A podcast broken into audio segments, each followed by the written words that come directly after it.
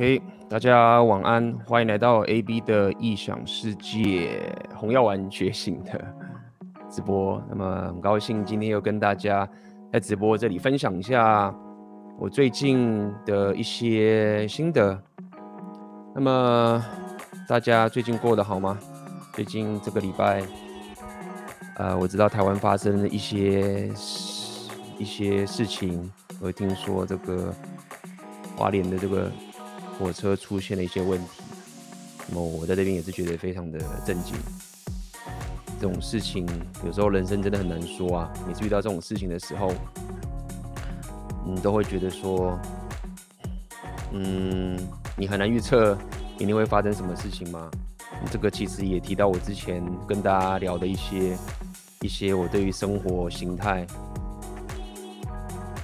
你人生目标，或者是你想要怎么过你自己生活的一种思维嘛？真的很多时候这些事情都是没办法预测的。那么能做的最好的情形，就是当这件事情发生的时候，你到底对于自己的生活，嗯，是不是你觉得说哇好，就是干我我过过得很很想要我过的生活了。OK，所以这也是稍微有感而发啦。遇到这种事情，真的是感到非常非常的遗憾。OK，那希望呃这种事情我们就不要再发生了。虽然说这种人生的悲剧是不可预测的嘛。那么一开始就开场就这么的沉重，因为跟今天的主题也相关啦。今天这个主题就想跟大家聊聊这个焦虑对你生活造成的影响。那么。之所以我最近会开始去思考这个主题，不单单只是相信可能已经有蛮多人在面对自己的生活，那么很明显就是你会对于很多事情感到很焦虑，那么可能你会去看了一些心理医生，那我觉得看心理医生也是正确的，虽然说你不一定会找到一个适合你的心理医生。那么当然，在有些人你可能是有练过 PUA 的，去大三的。那么在 PUA 里面，这个 PUA 一零一教学嘛，大家一定跟你讲了什么接近焦虑的这种东西。那么也会跟你讲很多怎么克服你接近焦虑啊的这些问题。所以相信可能也有人对这个焦虑也有一番的见解。那包含像我跟以前 AMG 阿妹阿辉。大家都有聊到这个接近焦虑嘛？那么很多人，你一开始想要提升自己的这个两性动态的能力，你去练 PV，然后你也有这样去了解这个焦虑的问题。那在我过去频道的内容，其实我也有聊到这样的一个东西。所以，呃，这个看似是一个非常怎么讲，非常 general，非常大家都说，哎，看这个问题很严，呃，很麻烦。那么反正它就是有。然而，我今天会跟大家聊的这个原因，是因为我要聊的更多一点，把过去这些所有我呃学习到的，或者我自己提升过的，那包含这一次要跟大家聊的是，我要跟大家讲的是，甚至于有时候你自己有焦虑的问题，你都不知道，然后这个东西会造成，因为你不知道。因为你觉得说，那比如说我举个例子嘛，大家以前考试的时候觉得我考试我会紧张啊，我明天就要就要期末考了，明天就要期中考了，那我当然会紧张，然后我就可能会有点焦虑等等的，或者是啊我要上台演讲，我要跟教授报告，或者是我我要去面试，我要去做什么，那我本来就会紧张，这种事情你会觉得很自然的发生，对不对？就是就是会紧张啊，有些人可能就神经大条不会紧张。那么你会觉得说，哦，焦虑可能是某一些人是他几乎已经失去了呃正常生活的能力，对不对？就是哇，他可能焦虑到说无法呼吸啊，像我们有这种问题。那么，但是你在持续走下去，你开始了解 Red Pill，你开始了解的红药丸觉醒的时候，那你你开始面对这个世界的真实的时候。你会发现一件，我觉得基本上就很关键的一个问题。大家很多人很多人在讲什么阿尔法阿尔法，OK，我也经常也讲阿尔法这个东西。那么我们有在讲很多这个 genuine 呃 genuine desire 真诚的欲望。那么在 repeal 的世界里面，其实也不只是 repeal 啦，在心理学上面也很多人讲是女生是比较容易焦虑的，男生比较会去自杀，但是女生是比较容易陷入 depression 的。那么这跟自己跟这个生物机制跟她女人的这个天性的机制是有有相关的。我我要讲这个点的在于就是说，其实现在很多男人你很多。产生出来的行为是非常女性化的，那么这个焦虑其实就是其中一环。你也许会认为说，我我我工作啊，我考试紧张啊，然后我面试嘛，然后我努力认真念书，我我我升职，然后我我有钱，对不对？但是你了解你生活上面有某些地方卡住，你没办法提升。我刚刚举个最简单的例子，第一个例子就是，哎呦，我这个电池等下会没电。我看一下，好，希望那个没事。等下如果没电的话，就换一下。呃，我刚刚讲哪边？对，呃，你你会没有办法，你有没有发现到，就是说，其实你有焦虑的问题，只是这个焦虑不是一般你看到这些说啊，我紧张到无法呼吸。我举个最简单的例子，比如说我们了解，就是说，当你比较男子气概的时候，你其实遇到很多事情，你比较不会过度反应。那么，当你在跟人相处，你在跟妹子相处，或是在跟很多东西相处的时候，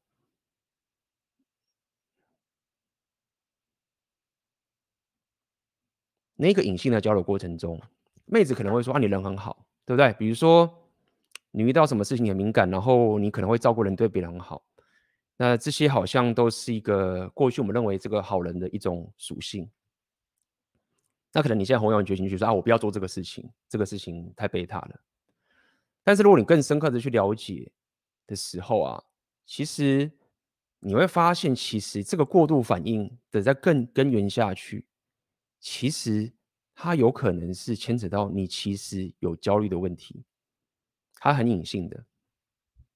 所以你会时常散发出一个很女性化的特质出来，那就会影响到现在这个问题。因为我开始聊红药丸觉醒之后，我慢慢再去观察下去，我发现，哎，其实这跟跟焦虑的相关性是很高相关性的。好，所以今天就是要先跟大家聊一下，为什么我忽然要聊这个焦虑问题，跟以前我们或是很多这些。一般人在聊这个焦虑的问题，到底有什么差别？你可以说一个有男子气概的男人，他就是不动如山。那什么叫不动如山？我拼命的把自己练得很壮，我拼命的赚很多钱，对不对？我我去考很多的考试，我去提升很多的东西，我非常的有这个价值。那那为什么我在跟一些人交流的时候，我有这些外在价值，却我却没有办法达到一种所谓的红药丸的阿法完全体的概念，那这个就是牵扯到这个其中的一环，所以你可以把它想象成，就是说，当我们在讲六大属性的硬价值的时候，它就像是你一个外在硬体的一个提升，偏向甚至有韧体，比如说你说社交属性啊，你怎么去 get 妹子，这个其实也是偏向韧体。但是如果说我们现在讲到这一种。焦虑，今天聊这焦虑问题，它比较像是你的作业系统，你的 OS。如果你的 OS 有很多 bug，你的电脑能力再强也不错，也是可以的嘛。你我拼命拷我的三核四核，现在不知道几核，八核、十六核、三十几核，对不对？然后你写一个烂的 OS，你三号还是可以硬拷把这个这个整个系统跑得还 OK。但是一个很很棒的 OS，或者甚至是一个你可以讲 bug free 或者什么哇个的，就是一个非常顺畅的一个作业系统的话，它可以带来很强大的一个整体的系统的效能。OK，所以在我理解，在心理学界里面，大多是左派，很多 很多是左派，所以你看了很多这些。心理学的一些东西啊，你可能去咨询，也许你遇到的心理学，他们都偏左左派，也很多是偏蓝药丸的，合理。但是这并不代表就是说所有的心理学家里面都是这个很左派或者是非常的蓝药丸的，这是两回事。OK，你不能去忽略掉一些心灵层面或者是你的 OS 层面的东西，尽管你一直我们一直在提倡要练硬价值等等这些东西，因为它就是深刻的会影响到你的生活的品质。OK，那么这件事情不好处理，我只能这样跟你讲。但第一步，你至少要先意识到这件事情。我现在我再讲一次，这个东西。因为如果你有这个非常严重的焦虑问题的话，你相信你也不会来到这个频道，你可能早就去看心理医生了，你可能更专业的去帮你处理这些问题。也许你找不到好的心理医生，这个其实未来也可以讲。你去找心理医生的时候，医生他妈也很累啊，他他妈的一天有几十个病人要处理，他怎么可能就是说啊我去，然后他就帮你挖掉你所有的问题？这个东西是要你主动自己去挖，你要可以像个男人般的跟无论是你的心理医生或是你的。三炮，你的 coach 或者你的什么去挖掘你自己本身生活上的问题，你你本身必须也要提升到一个程度，你才能解决到这个呃困扰你已久的东西。好，所以呃今天就要跟大家聊聊呃这件事情。你开始一下，有人有抖内，感谢鱼鱼你的抖内。有人说我对焦没有对好，我看一下。A B 好久没来看红药丸了，大概有一年多了吧。很感谢 A B 提供这些知识，让我觉醒。感谢你的抖内。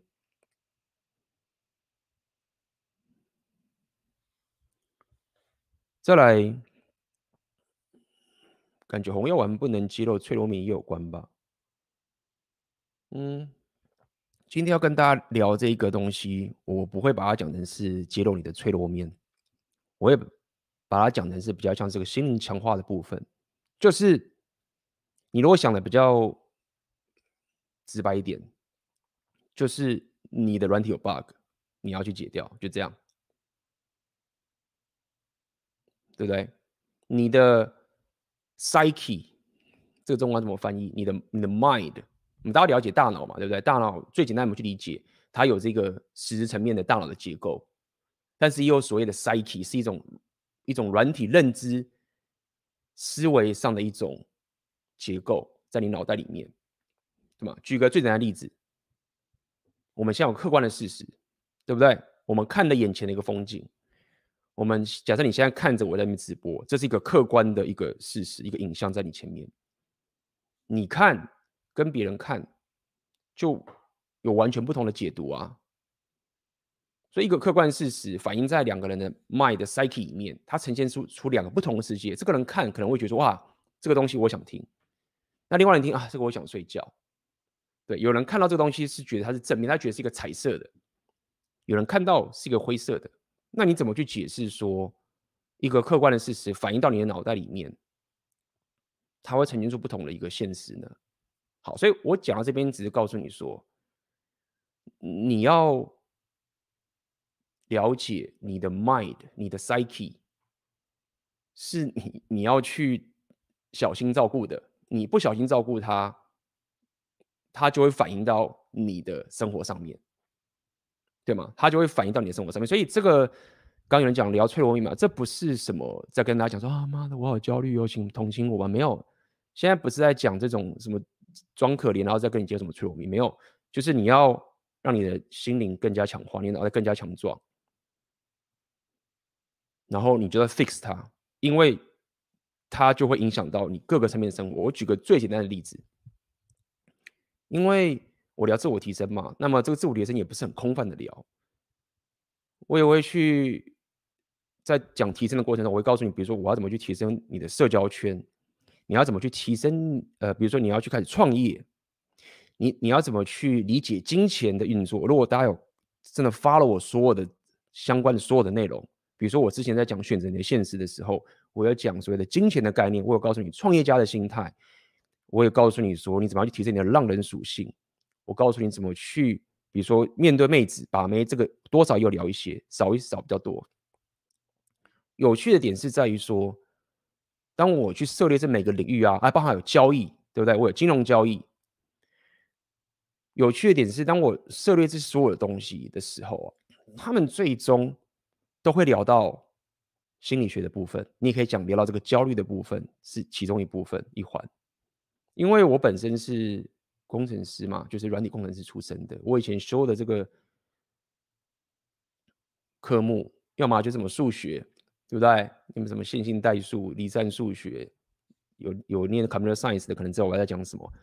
呃，作业系统 OS 这种东西，离心理学其实蛮远的。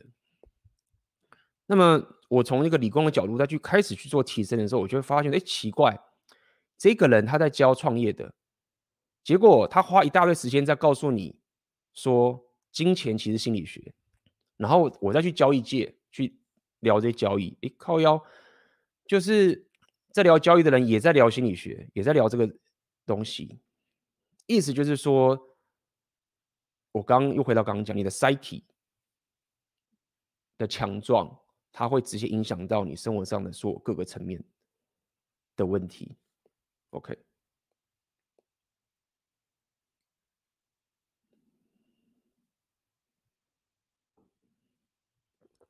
好，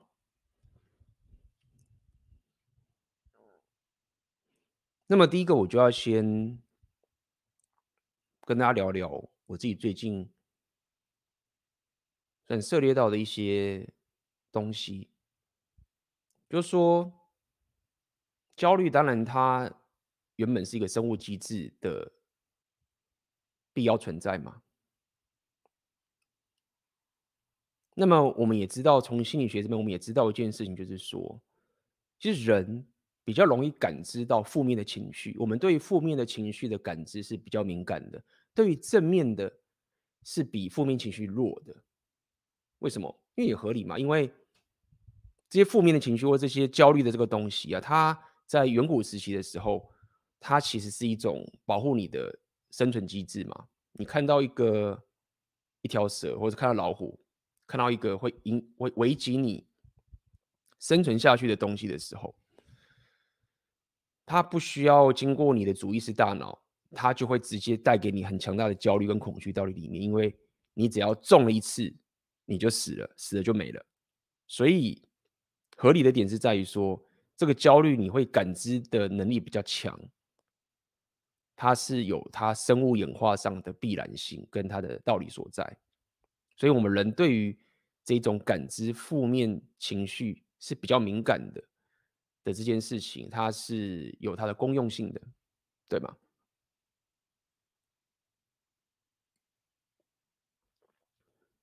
但是呢，一般正常的焦虑，正常人也是会有焦虑。当然，那正常的一种焦虑给你的人生不会带给你负面影响，就是这样，就是说，哎，我遇到一个问题，好，那可能带来一些焦虑来，这个问题产生了，那我就解决它。我解决它之后，解解掉之后呢，焦虑就没了。那你的生活继续。就是很好，持续提升，持续往上，对不对？把问题解决，然后焦虑结束，哎，fine，就是很棒的一种一种一种面对 这个人生苦难的一种过程，一切都 function well，对吗？但如果说你面对生活的困境的时候，或者你面对你自己的生活的时候，你遭受到的焦虑的这个频率实在太高了，尤其是。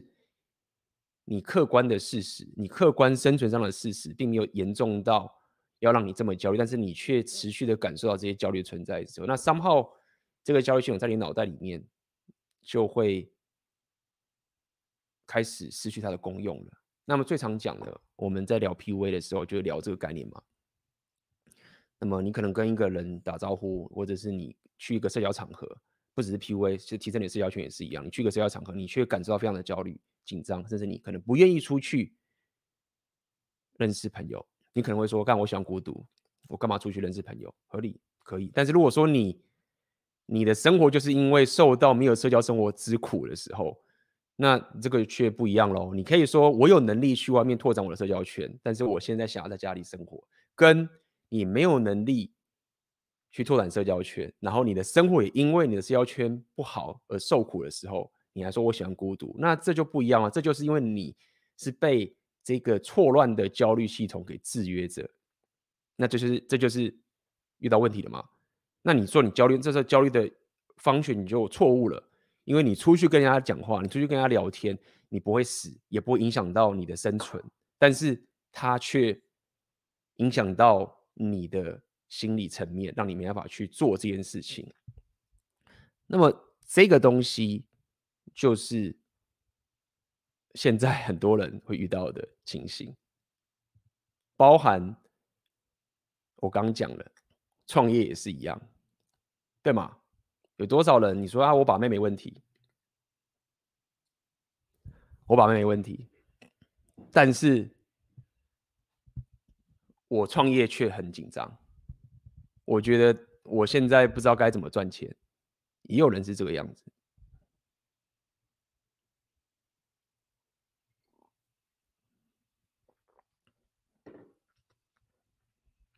然后这个事情我也想了很久，就说为什么？为什么有些人就说创业的人他也不是觉得这个事情简单，那么但是有些人他就是 真的没有办法去做。然后像比如说我或者我们一些朋友，他们没有穿，我们也是很紧张，我们也是很害怕，但是我们就有办法去做。这听起来说，刚 A B 你在讲一些屁话，这我就要讲到重点的，就是你不要，你不要小看，你不要忽略这一个焦虑带给你的很很大的困境，因为当有些人他没有这个问题的时候，他他就是没办法感受到你为什么不能去做。一样的道理，当你在我们在聊 rapio 的时候，有些男人为什么他可以有这个阿法特质？但是你看到妹子的时候，你现在有焦虑的问题。举例，你有很多一些女性特质在你里面，然后你红药很觉醒，然后你说干我越来越丑女，就是妹子都很现实，或者是妹子就是 hypergamy 很焦虑。其实真正困住你的不是。那个事实，就像会创业的人，真正困住我们的，也不是说创业会失败的这些东西，而是这个焦虑的问题。那这个焦虑牵制住你之后，找不到妹子嘛？雪上加霜。你原本过去觉得妹子都是天使的时候，你至少觉得说啊，妹子天使，我好一点就好了。就现在觉醒了，又焦虑又来。然后跟妹子相处的时候，比如说我刚刚讲，你有反应过度，你展现出许多很女性化特质的，哎呦，果然会没电。我换一下荧幕，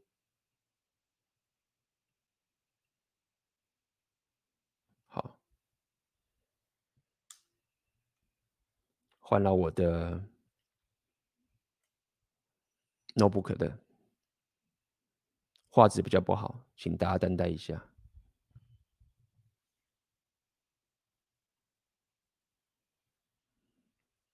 OK，大家有看到画面吧？好，所以，所以我我刚刚讲的这个概念就是说，呃，在你不管是创业上面，或是在你现在你在有些人 care 红药丸觉醒的概念，如果说你原本是 Blue Pill，那你现在开始 Red Pill 觉醒，那么你觉得你陷入丑女？我最近有发现许多朋友。在反映这些情形，那么你就要思考到这个问题，因为这个焦虑系统让你展现出你的行为其实是非常女性化的。当你的行为是非常女性化的时候，你自然就没法吸引到那些需要男子气概的妹子。那么。回到我刚才讲的，没有这些问题的男人，他没办法解决你心理上面的问题，因为他感受不到。就像我可以跟大家讲，比如说有些人他有心理上面的一个焦虑，他影响到的是他饮食的问题。那我从小到大我都不会胖，我是拼命想增胖的。所以就我很主观的客观的现实，如果现在有人问我说：“哎，A 你怎么画？”怎么样可以不要想要吃一大堆东西变胖啊？然后，可是我都想吃，我说我没办法。我我没办法回答他，就说，我就说没有啊，就是我知道那个东西很好吃啊，那个东西糖果很棒啊，但是就不要吃啊，就这样啊，一样的道理嘛。你问一个阿法说啊，你怎么样可以这么阿发？怎么说？没有啊，妹妹子就是这样啊，看到我就是这样，这个一样的道理，他没办法感召这件事，但是你必须要知道这个问题存在在这个里面。好，那我聊到这个地方，我就要开始讲下一个地方嘛，就是说，那那你要怎么去？自己去做这个 bug 的解除跟心灵强化，那么我就要跟大家讲，我自己经历过跟看到各种人的各种流派的说法。OK，我会把各种流派的东西都跟大家说。然后这些流派有些是相辅相成的，有些可能是互相打打脸的，但是没有关系，我我习惯这样嘛，我会给你所有的选择。那么你自己去决定你喜欢哪一种流派，OK，这就是我喜欢的做法，我喜欢的做法。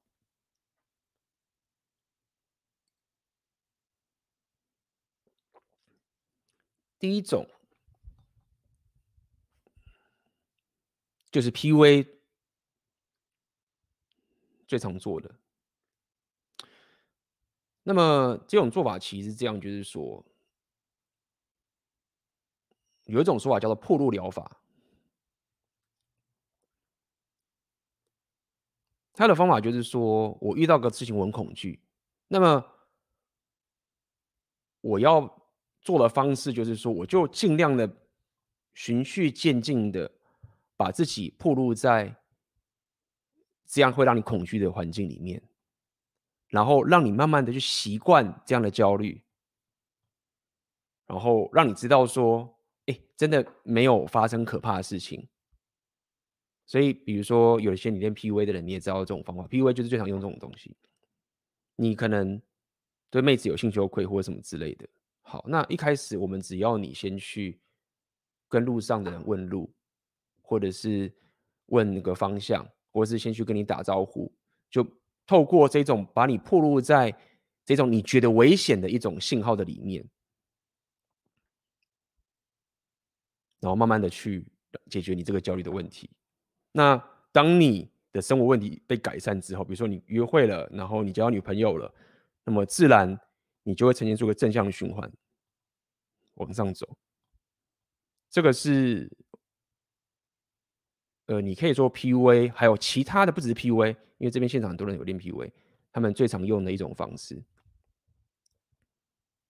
那么在心理学里面，他们也有一种 term。针对这种疗法的一种流派，叫做这个 CBT，简称叫 CBT，Cognitive Behavioral Therapy。那么中文翻译叫做认知行为疗法，认知行为的治疗方法。我看看我的相机有没有回来，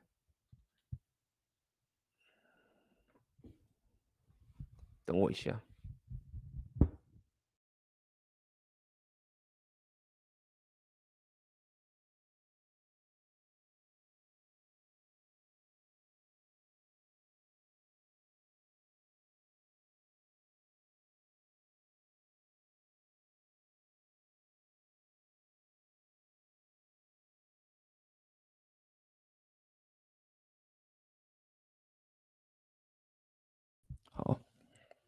好，回来。今天相机可能比较有问题，刚刚有人说对焦不太稳，我尽量调整。OK，好，那么这个就是所谓的 CBT，或者我们叫认知行为的治疗。那么它有它的功用，至少先让它对某些人是有帮助的。就至少让你在面对这个世界的时候，不要过度的扭曲。就是说，干这明明就不会死，就你以为会死的这个情形。但是，呃，这种方法它也有它的风险所在。这个风险在哪边？这个风险就是我刚刚跟你讲的，就是说，我们每个人都有自己的 psyche，我们每个人都有自己的脑袋的 psyche。那这个 psyche，它你喂它什么，它就会造成对它造成个影响。你就可以，你可以想象，就是说，比如说，我现在把你丢在二战时候那种很厮杀的。战争里面的场合里面，你在那个地方，你见见到这种人类可怕的悲剧跟邪恶的东西的时候，侵入到你的 psyche 里面，你产生了战后创伤群。那么，无论你肉体多么强大，无论你有多有钱，无论你他妈的是什么什么硬价值多满，你在某种程度上面，如果把你的 psyche 暴露在这种危险的地方的时候，你会被吓到，然后你就会造成这种创伤。所以回到刚刚那一个。讲到 CBT 的概念，就是说，你你在去做这个东西的时候，就要特别小心。你不能觉得就是说，干，我就是把自己妈的摊开到那个地方，然后就好像跟他妈的这样子就会解决你焦虑问题，没有，它反而可能会造成一些影响，对某些人来说。所以，它也这个 CBT 也不是万能的，它也不是说一定，它甚至我认为它是一个比较近代的一种方式。就是信信信代的比较不偏向古典的，好，那这是一种方法。我觉得这种方法有它的优点啦，比较属于我觉得比较属于自我提升，就是你直接用行为直接去面对这个世界，然后让你更加强壮。但我觉得跟大家讲，负重大要小心，就是你你你要小心你的 psyche。如果说你是一个极度恐慌的人，你把自己暴露在那个地方。呃，可能会有不好的影响。OK，第二种，我跟大家分享的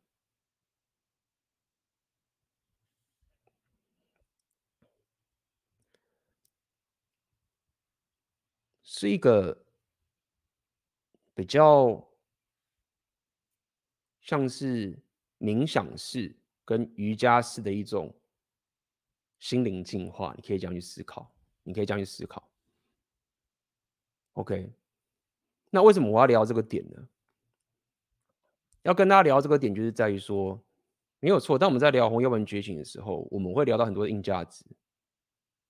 回到我们刚一开始直播讲的这些内容，但我可以告诉你，你也不能去否定这件事情是，这个世界上有很多人，他有很大的硬价值，很多的硬价值，长得帅，长得壮，有钱。但他的心灵上面活的是不快乐的，这个人也是有的，而且我不认为很少，还蛮多的。外在的硬价值我们必定必定要练，但是你要知道我刚刚讲这个风险，只练外在的硬价值也有风险，造成你硬价值都有了，但是你内心是不快乐的，这个不快乐会影响到，不要讲不快乐。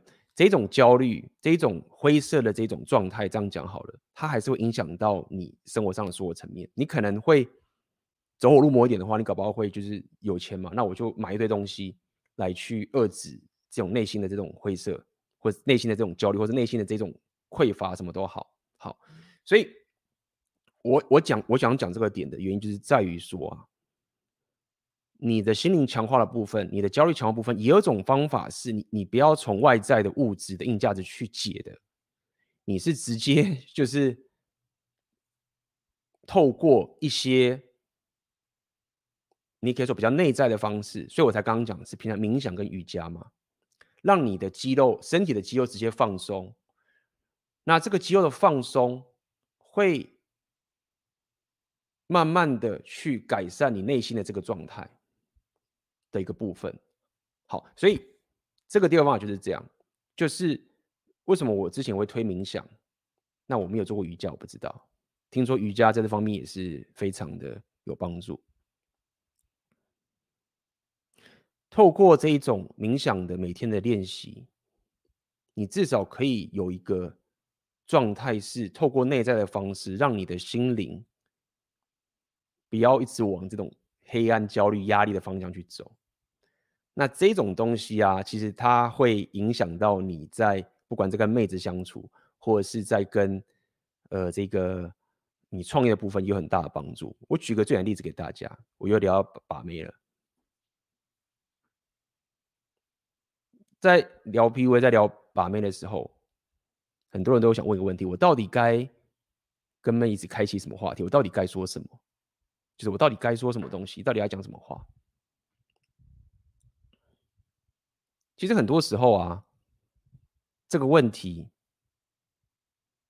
它会跟你的状态有关哦，它会跟你的状态有关。最简单例子嘛，比如说你你跟你好朋友出去，或是你跟你的家人等等的，你不会有这样的问题。意思是什么？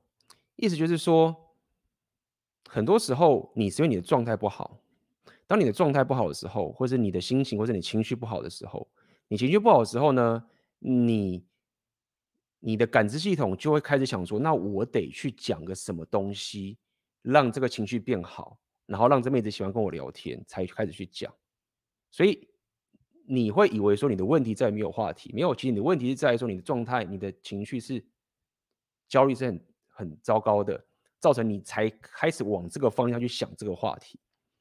但是如果说你很多人他在跟妹子相处的时候，他的状态本来就是好的，他的心情本来就是好的，所以对他来说，他脑袋只想说：那我我怎么样把这个好心情分享给分享出去，对吧？那他就不会开始往你那个方向去走。那这种东西我不知道大家有没有体验过，你你下次自己去体验一下，自己去感受一下有没有这种情形。我过去曾经有感受过这种情形。就是你可能原本还想说啊，我跟这个人出去，那就可以不太熟，到底要聊什么啊，什么什么之类的，可也会这样去想。但是啊，我现在心情爽，都跳跳很开心的时候，妈的又又坏了，画面又坏了。哎，跳回来，今天相机不给面子，不好意思。哎，回来了。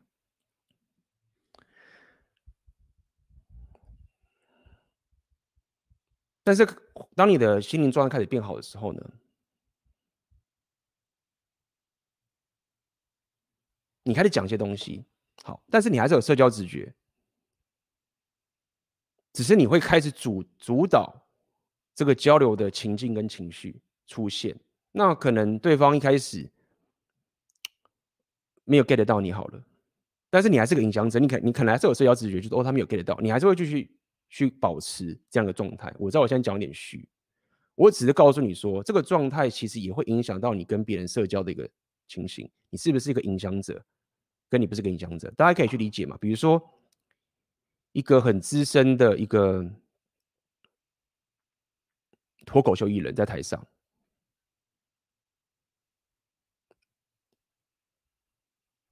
当然你不可能就是没有。技巧没有练习啊，就可以变得很棒的一个脱口秀艺人。但在某一些我喜欢的脱口秀艺人的的的这个场合，你如果仔细去去分析，如果你真的把它忘记，你就仔细分析说，他其实讲这个东西也不是那么好笑，或者是不是那么的 OK。但是他本身心灵上面强大的状态，就可以影响你，让你觉得说这个东西其实很有趣。好，所以。呃，第二点我只想跟大家讲，就是说总结这个为什么要要你去平常去透过冥想，或者透过这些东西去净化你的，或者净化提升你的心灵，让这个状态变好的点，只是要告诉你说，很多时候是因为你没有去让你身身体平常的肌肉放松，让你的心灵状态先放松，你就先在一个这个脉的在一个不好的状态情况下面，然后你开始想去找解的时候。你就会陷入这一个困境。但是如果说你先从这个心灵的放松先下手的时候，你可以略过这一条路，然后你达到你得到你要的生活的一种提升。OK，这个是我可以跟你讲的第二种方法。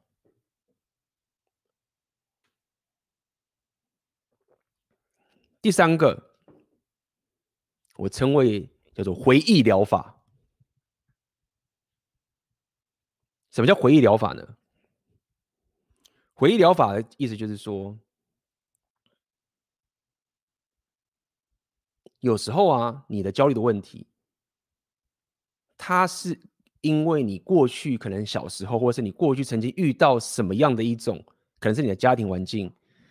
可能是你跟你的父母，可能是跟你的你的兄弟姐妹，可能是跟你的同学，你的从小的一个生长背景的一个关系的一种影响，造成你这个焦虑的问题存在在你的心里面，一直到你长大。就算你现在出社会了，你出去一个人住了，它还是影响着你。好，那这种回忆疗法的概念就跟刚刚那两个不太一样喽。那么这种方法，它基本上的概念就是在于说，你得，你不能，你不能，这个其实就，我觉得这个比较不麻呢，比较古典，就是你不能说啊，过去的事情就过去了，我就是专注在现在，然后就是当下就是一切，对不对？就是。这是比较偏阿德勒的流派，就当下就是一切，然后我现在就是看着未来往前走。没有这种这种回忆疗法的概念，就是说你得自己跟自己挖掘，然后回到那个当初，比如说你可能当时被人家嘲笑了，或是当时有人对你的不公平，当时你遇到了什么什么情境，你你得把自己拉回过去那个地方，然然后你自己教育自己说，当时那样做他是不对的。以及你当时为什么会遇到这样的情形？好，那么这个东西为什么这么重要？我觉得要跟大家聊一个我觉得蛮有趣的一个概念，就是说，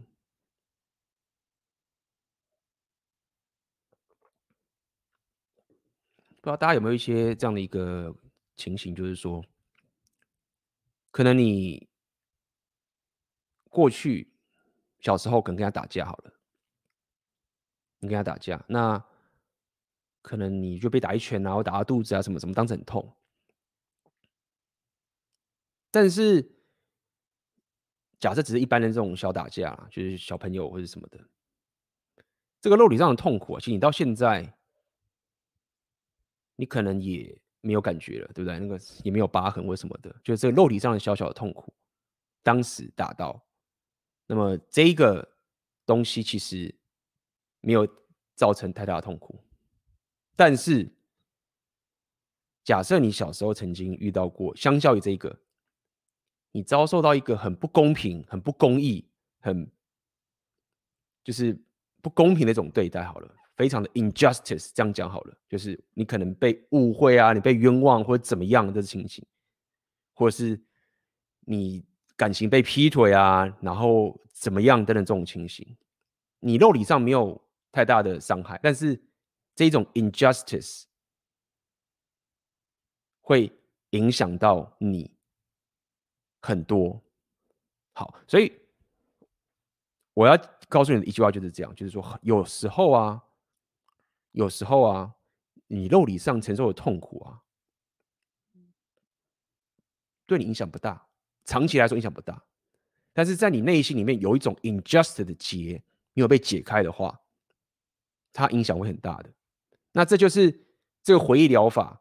我认为它的目的所在，就是说，如果你忽略这个东西，就是我反正我当时就是随便啦，然后你就是不理他，我就算被不公平对待也没差。但是他就是在你内心深处埋了很久，你不愿意去看，随便啦，随便啦，不看，我们看未来。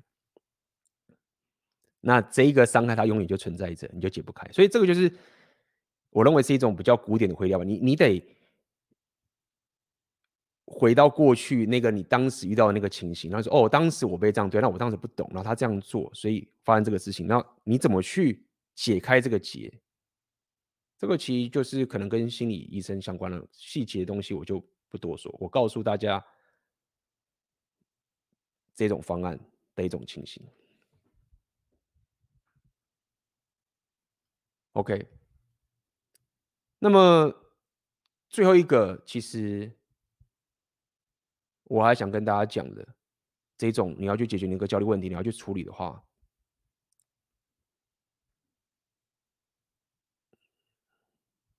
这个是什么呢？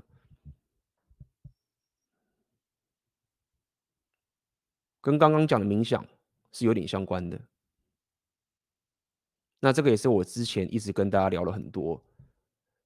的东西，那么就是所谓的观察你自己内心的一个情绪。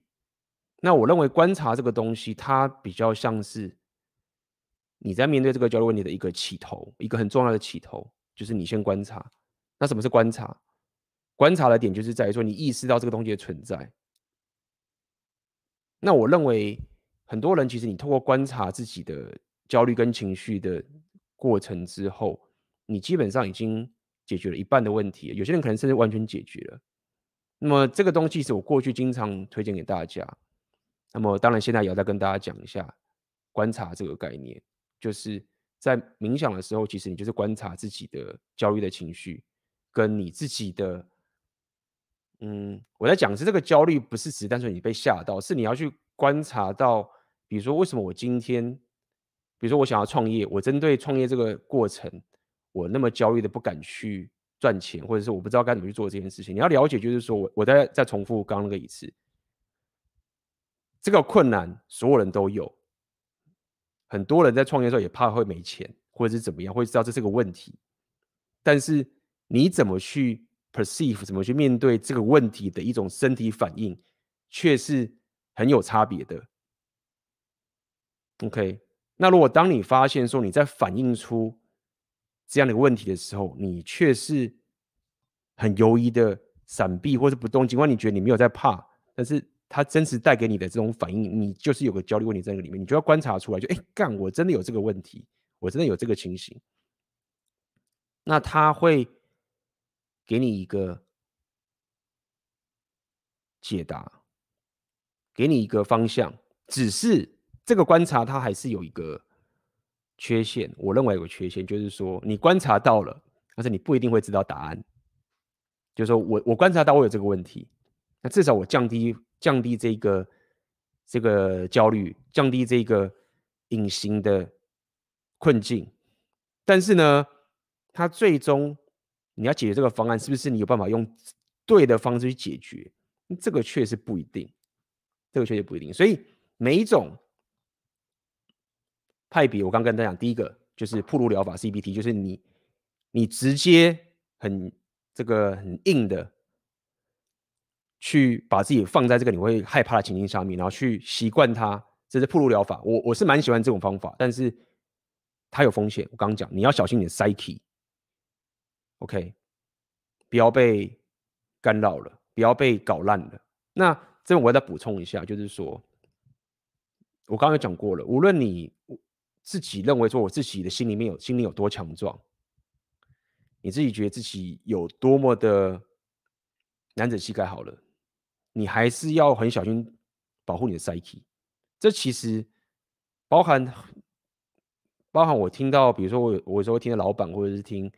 这个奥克讲，他们其实都很小心什么？比如举例子，上次听他们这样讲，就是说遇到那些会浪费你能量的人啊，来拖累你心里面的人，就是完全把它排除出去的。为什么？就是说很多把自己心里弄得很强壮的，他们都在干这件事情。就是说，尽管我他妈现在很强壮，我还是很小心对待我的 psyche。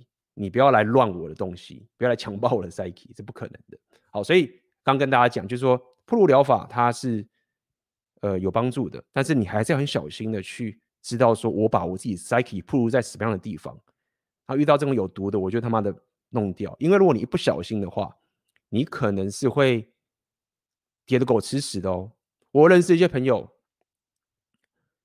心里面很强壮的，可能遇到一些问题啊，随便啦，随便那个没有关系，我 OK，我一定可以 OK 的，没问题啦。就是我这么强壮，我之前就这样走过来的，这没问题啦。妈就去弄，没有不小心。举例，可能他就暴饮暴食，你就一瞬间就身材全部都走样，可能花钱弄弄弄干妈，弄得自己财务状况变得很糟糕。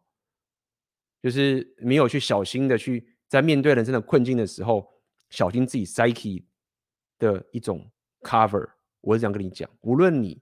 现在是有焦虑问题的，或者是你焦虑很小的，或者是你已经觉得你心里很强壮的，你都要小心的面对这件事情，因为你可能会跌口狗吃屎。好，暴露疗法刚讲了，再来是这个内心放松静心的疗法，让你的状态是变好的，你可以省略掉很多因为你状态不好而去衍生出来的一些其他的奇怪的问题的东西。OK，然后再来跟大家讲的是这个回忆疗法。OK，你要去了解。很多时候，你肉体的伤害其实远不如你内心某一种 injustice 的不被公平对待的一种结。你没有解开的时候，它就是会困在这个里面。最后一个就是所谓的观察，OK。好，那么最后面也是想跟大家再做个小小的结论啦，就是说我们在讲提升嘛，小小也不是结论，小小的一个我觉得蛮好的，说如果说你平常嗯提升了很多自己。的身体外在身体相关硬体的东西，无论是你的硬价值还是你的身体力量属性，什么都好，提升的很好了。那么你就多花点心心思，提升自己的心灵强化的部分。当然，我刚跟大家讲的就是 运气也不好，大部分在聊心灵强化，可能蓝药丸居多，但不代表就是说这个东西不重要。OK，所以如果你提升很多自己身体的。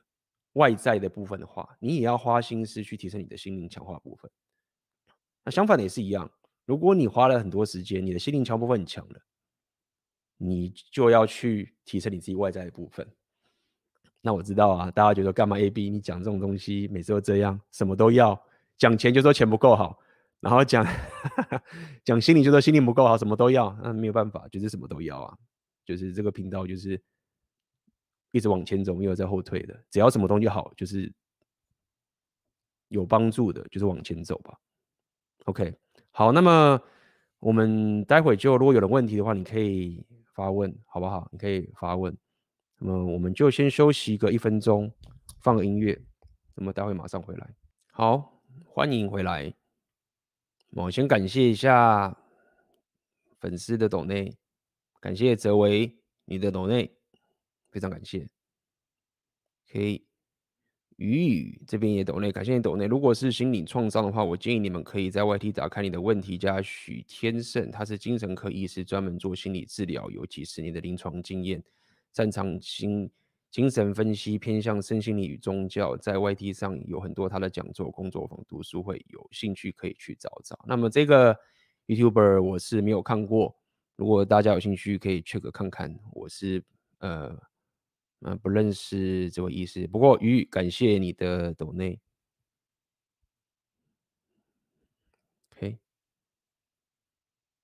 那我们来看看大家来问了什么样的问题。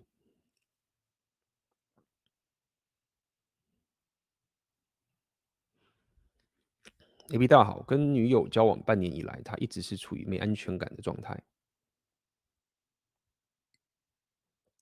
虽然我一再强调感情基本的底线，跟女生暧昧、单独出去，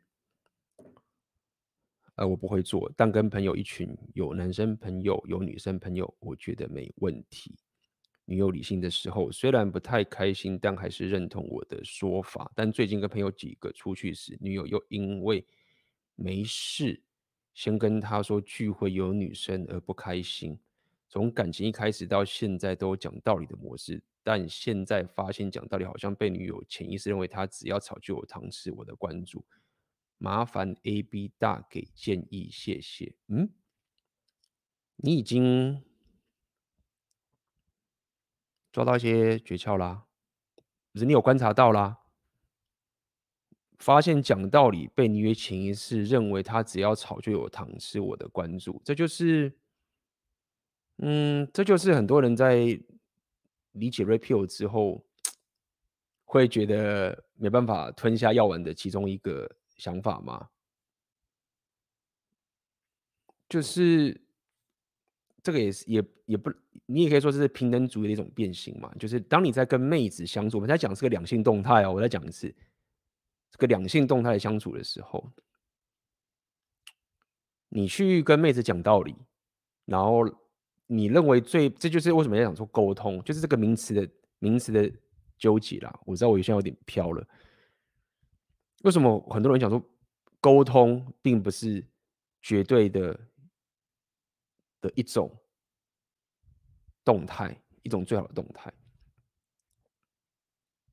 因为你现在拼命跟他讲道理的过程，你就一定要给关注嘛。你你怎么样可以？所谓的讲道理呢，然后又不给关注，没有啊，这是两个机会是绑定的嘛。所以你就是在鼓励他这件事情。那么你要了解一件事情，就是说，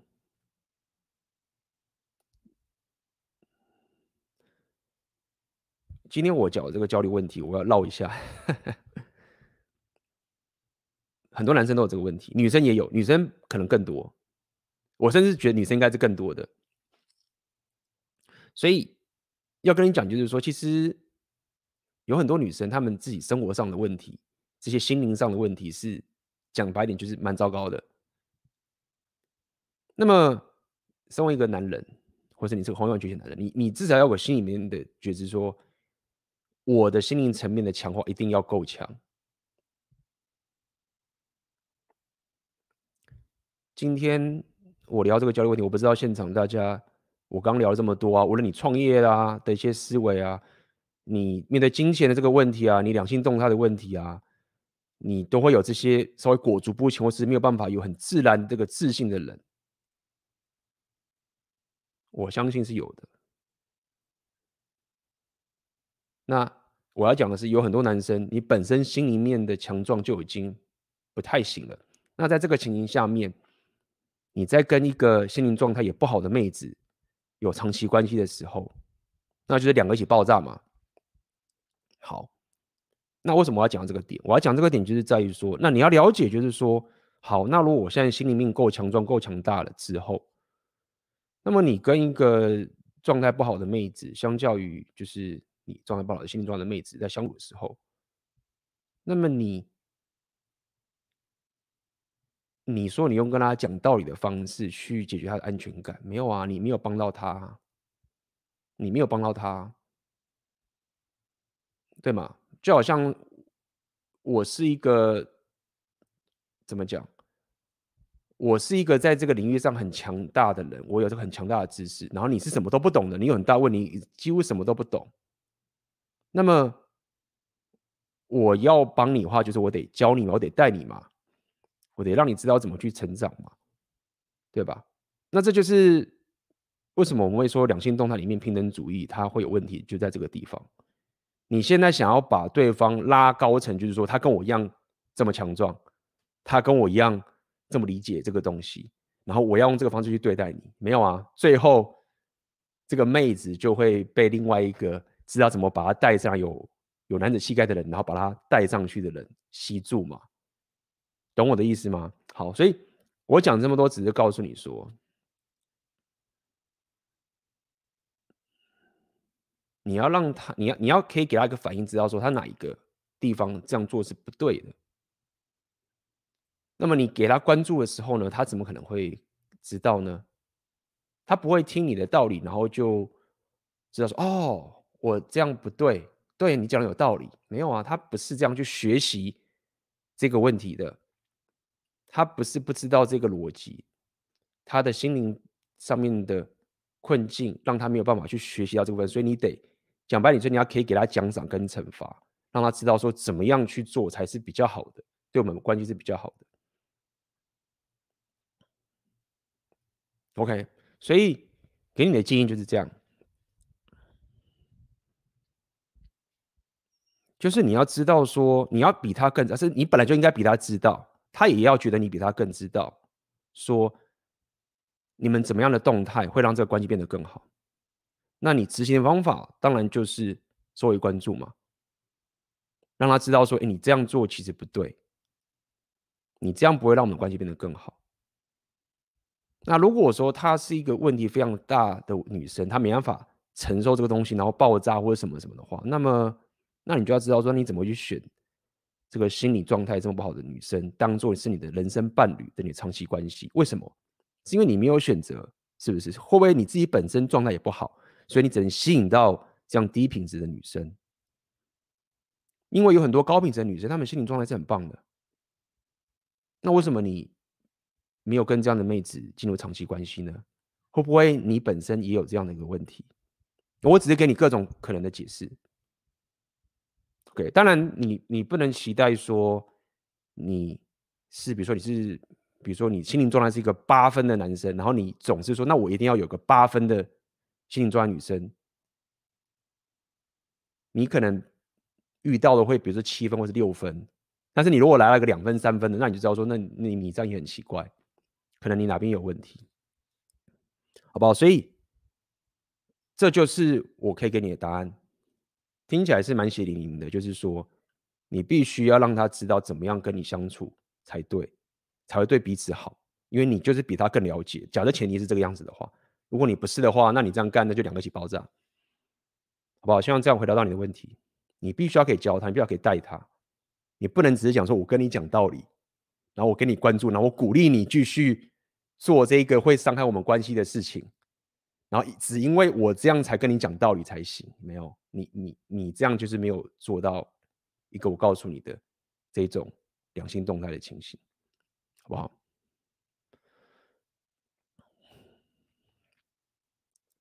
有人讲快分，但是我我并不会那么的，我不会那么的，这边有人讲快分嘛，对不对？我不会那么的直接啦，因为我会告诉你，就是说。你要有一个，你至少要有个基本的思维，就是说，本来就是你不能期待你马上认识一个妹子，或者是你马上跟一个妹子约会，她就是要跟你同等分数的强壮。我觉得就是你你也你要还还是要有点现实，就是说你大部分遇到的还是会比你低分一些，只是你很高，就是你可能嘛八九十十一十二分或者什么的。那妹子可能她也很高分，但她相对是比你低。意思就是说，你不要有一个太过理想的状态，觉得说，啊，看，反正他一定他妈的跟我一样强。那这种东西还要我讲吗？他本来就会，他如果不懂我就分，就不要做那么绝对。基本上，很多妹子你跟她相处的话，你毕竟还是要可以提携她，带她起来的一个状态，才是比较合理的情形，比较一个常态性的情形。这样讲好了。下一个，陈维哲，AB 大大您好，我本身是有玩团风格，是属于 Post Rock 后摇那种。自从我们吉他手去玩工业朋克团之后，水妹的量直接飞起来。这个 sense 跟指针差这么多吗？最近想尝试 Dirty Blue 的曲风，但网络音乐素材蛮少的，有推荐哪个团吗？感谢 AB 大大，我已经很久没有玩团了。然后再者是，嗯，你如果要问我说要玩哪些团才能把到妹子的话，老实说，我没有办法给你建议，因为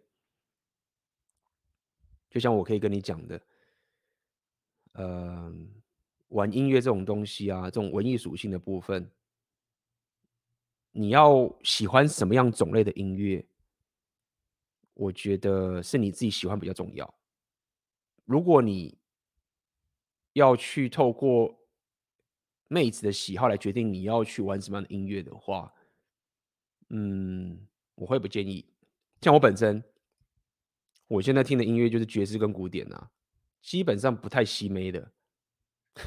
我放个古典乐，跟放个爵，放个古典，跟放个爵士乐，那个。妹子大概十个有九个都说这个听到快都快睡着了，然后他们就开始放一些什么什么，有些妹子可能比较年轻，就放一些韩风啊什么什么之类的，好不好？所以我没办法给你说哪个团可以比较好吸妹，就是 真的想吸妹啊，最好的方式就去 game 吧，好不好？玩音乐的话，你就是好好的玩自己喜欢的音乐。这是可以给你的回答。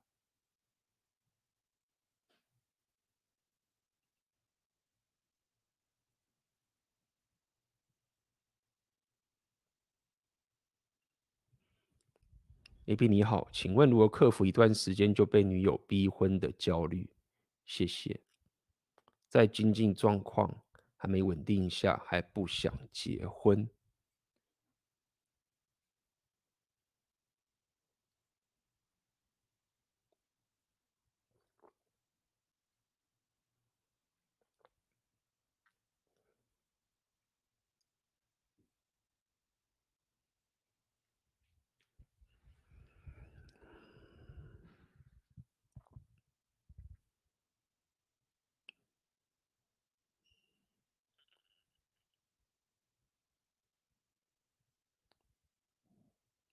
这是一个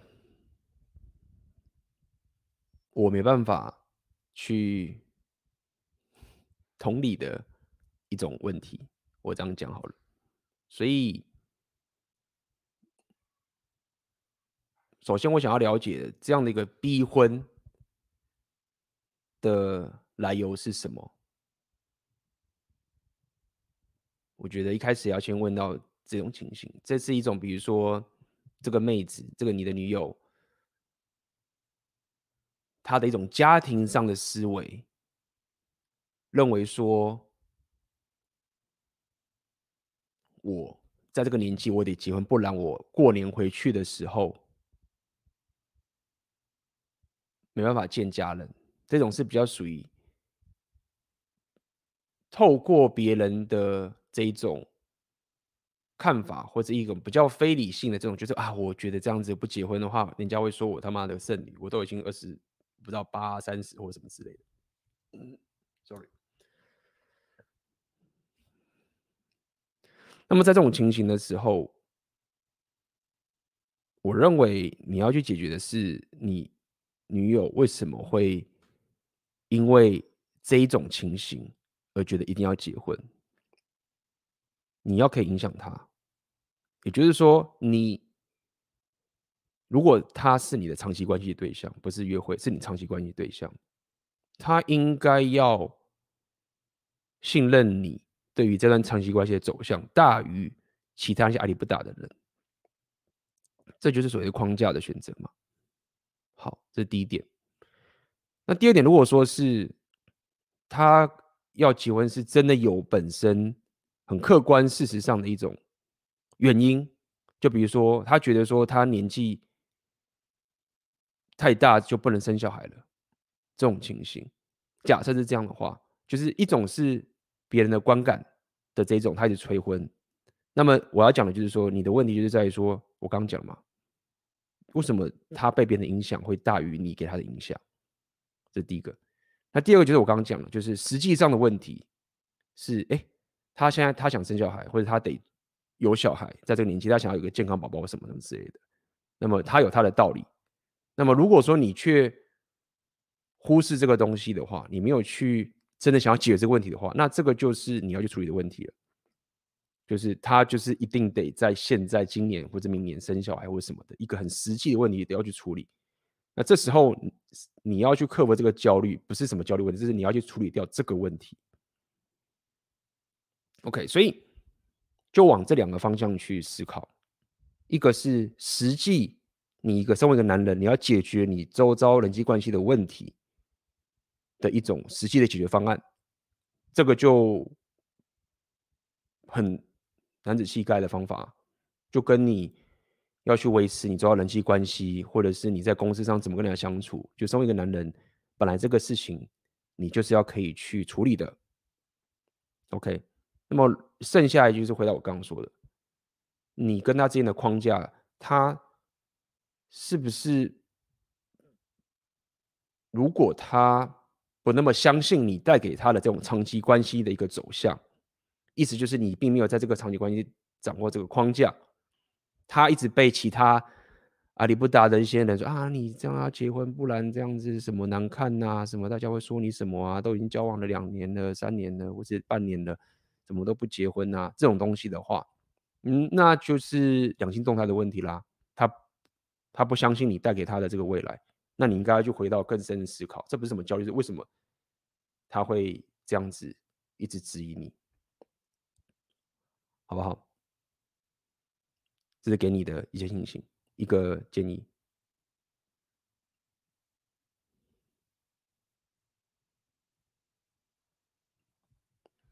我长期以来以第三人称视角在看待事情，包括今自己的事情。前女友有跟我提过。好处是情绪没有什么起伏，坏处是被说冷冰冰的，不太像人，因此推动我往前的都是负面能量居多。A、B 对这个有什么看法或改善？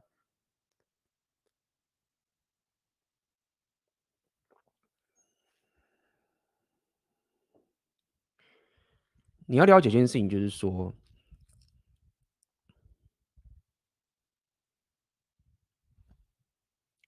透过第三人称的视角看待事情，很理性、很有高意识的去解决你人生上的问题，这个东西不是缺点。它是一个很棒的优点。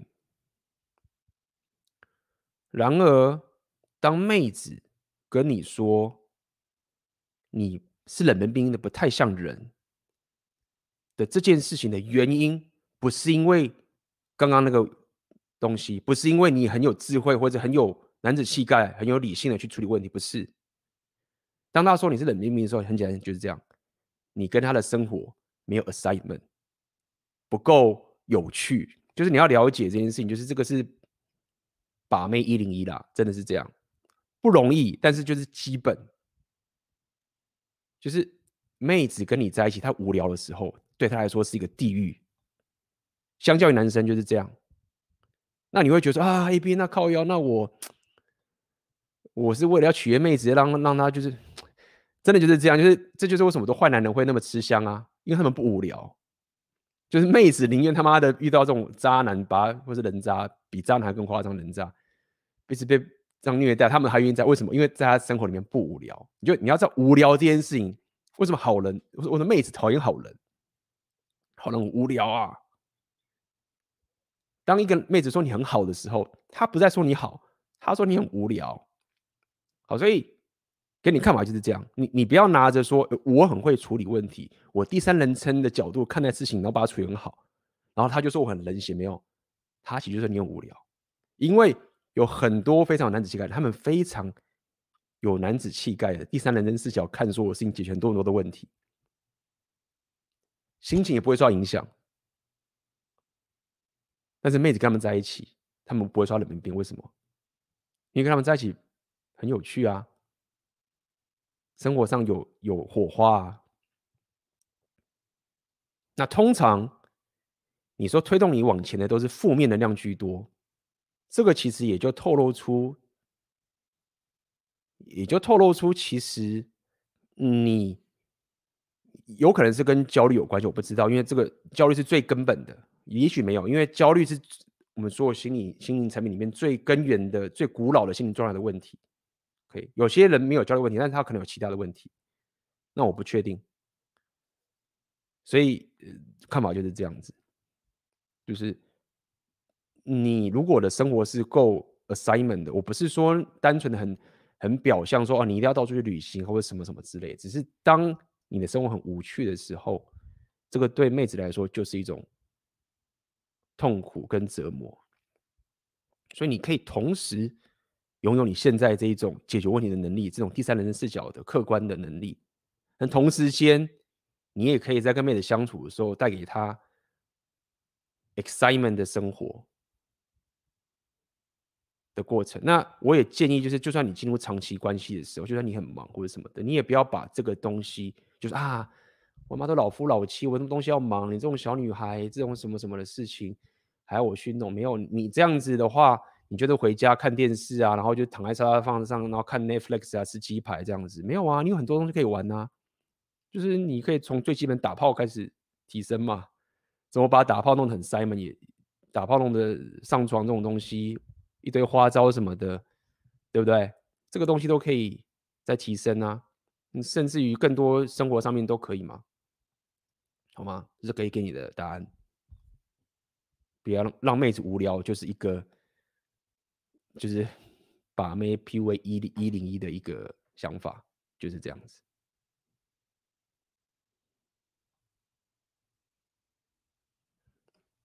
想问 AB 如何准确的察觉自己的状态是好是坏？有没有什么方式可以提升自己的状态嘛？让自己面对人群的时候都能有良好的状态，能够吸。引妹子也能让让自己其他男生可以服从自己呢？嗯，其实是有啦，但是，嗯，你可以从一些你平常生活上的一些症状来去理解自己的状态，有很多的一些东西你可以去检查看自己，你你可以从自己生呃生活上面有没有什么负面的一些生理状态，就察觉到自己状态是不是好的，这是非常的医学的哦。我可以举一个例子，比如说。你可能会觉得你自己平常精神就不太好，比如说我这本来就不好啊，我很习惯啦，反正精神不就是昏昏沉沉的吗？或者是我也不知道我有没有昏昏沉沉的，哎，干没有，这可能是一个警讯。也有可能是你忽然觉得你的记忆力会没有像以前那么犀利，就是记忆力开始有点衰。这个记忆力衰退不是像不是说老人痴呆，就是你会感觉，我记忆力好像没有像以前这么好。哎，这可能也是一种警讯。有很多个警讯，我可以举一些例子，包含比如说，你会有点不太想要去跟别人社交，就是不太想要去 social，不想要接触人群。嗯，这个也是一个其中的一个症状，但是不是说你一个中就是会有问题。会有很多个，但是很多个，如果你中了那五个到十个以上，那就是有问题。比如说有还有个情形是，比如说你吃东西的这种习惯开始忽然暴饮暴食，这个也是，或者是有一种情形，比如说你你早上起来的时候，你早上起来的那一瞬间，你就觉得 懒洋洋的，或者是可能觉得有点不太想起床，或者是觉得你说啊。你就说 A P 没有啊，我不太想，因为我等下上班，我就不想起床啊，所以很合理啊，这个不是很正常？大家起来的时候就不想上班呐、啊，谁会起床之后要上班还开心？没有，这就是一个状态，就是说你还是可以有很多人做自己工作，他还是很兴奋的，很有成就感的，那这也是一种，对不对？或者是你觉得说 我看书。看一看，觉得有点不太能专注。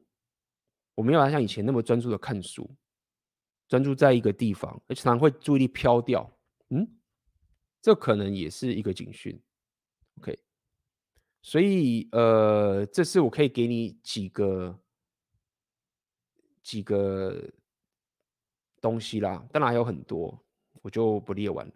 你可以先从这几个去理解一下你在生活上面的一个。生活当中，每一种小事其实都可能是一个线索。那这个小线索累积出来很多之后，那么你的状态可能就不太好。那么至于你刚刚说该怎么提升自己状态，我刚刚在直播其实有讲呃蛮多的了。那么其实以一个最节省你的成本的。就是你必须要有一个内心的小孩，你要去教育他，这有点困难，因为你得自己去挖掘知识，然后自己跟自己对话，自己去教育内心的小孩去往前走。你你你得抽离，然后像自己照顾自己的内心小孩往前走。就像你现在听这个直播，你现在了解了，你学习到一些方法，你可以去试试看，透过冥想有没有照顾你身上的肌肉，让你的心心灵状态就开始变好。你得一步步，这是比较省成本的，因为心理学这个东西，你要找一个称职的心理医生是很贵的，又很难的。我刚讲了，很多人去找，可能去找自己的心理医生或什么的，或者是一些咨询师什么之类的。你你不能期待你一开始就找到对的那个，你也不能期待说你人去，好像他给你药，然后就解决。没有，这个是要不断的去挖的。你本身也要提升到一个，是你自己也要有一个。一一定程度的成熟，可以去拆解自己的问题，然后再去跟对方讲，而且对方可能还收费很贵，然后再去挖这个东西。OK，所以你不能期待就这种东西是说啊干，那我很简单，我他妈去找医生，过去人他妈的他告诉我怎么做，我就解了。没有，不是，这个问题并不是这样去解的。OK，那这个就是更花成本的，跟更花时间的。所以我才跟跟你讲嘛，你如果要找比较节省成本的方法，你就是得慢慢的去追这个知识，然后自己去跟自己对话，去治疗你，或者是带你内心的这个小孩往前走，这样子，OK。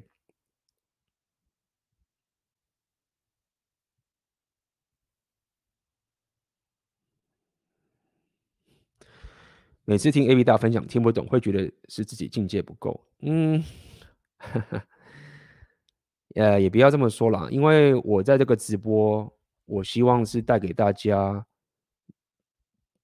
第一手我随时随地学习到的东西给大家。那么听不懂其实也是正常的，因为我可能有很多个假设都已经确定你已经知道了，然后才讲下去。好，OK。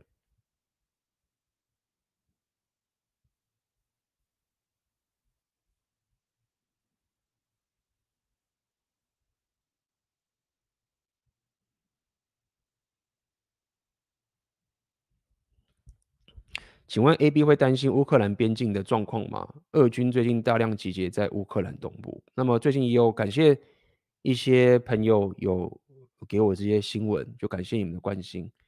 那么我知道这个新闻在台湾好像炒得很大，然后我自己本身也有在注意这个新闻，然后有持续的去跟一些朋友去联络，关注一下这个状况。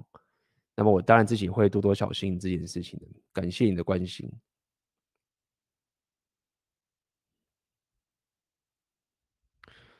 想问 A、B，长期失眠会影响到注意力不集中，也会增加焦虑感，那会不会也影响到大战以及灵机应变的能力？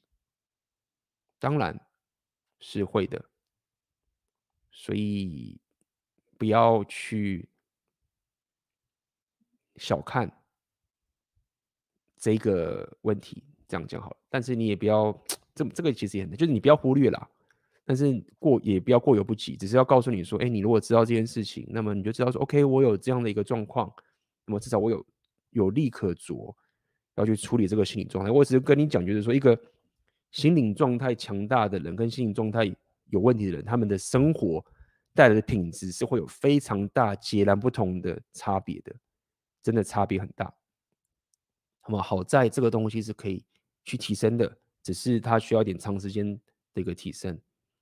那么现在有这样的问题，当然它会影响到你的大三跟灵机应变的能力，而且是不只是这部分，各个层面都会，工作啊，你创业上面啊，你你的这个生活形态都会被影响的。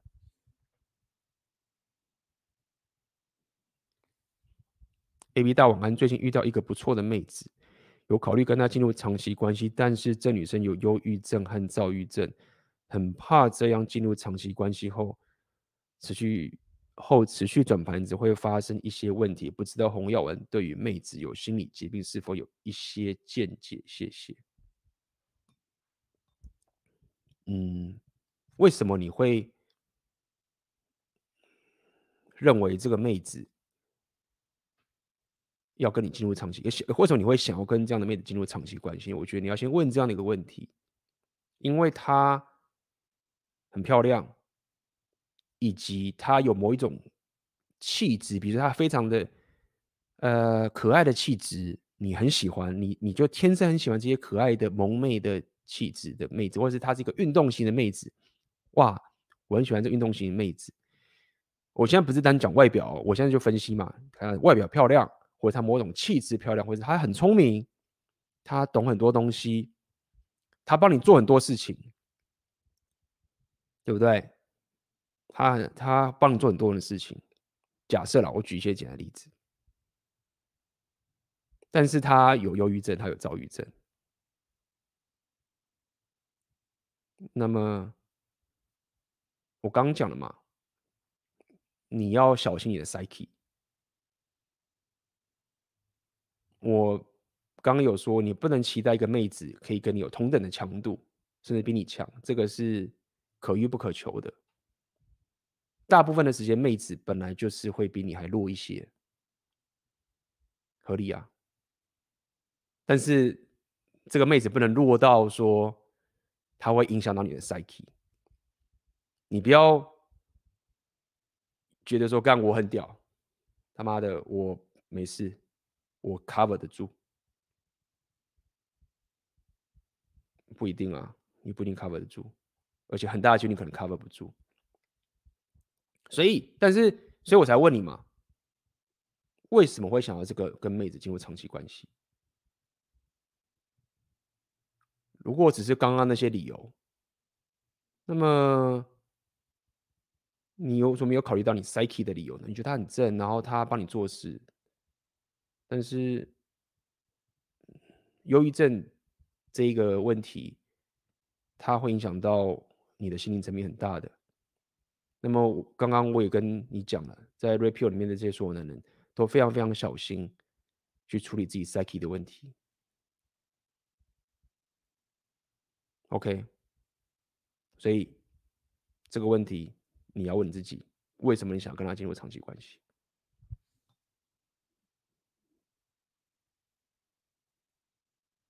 好，下个问题。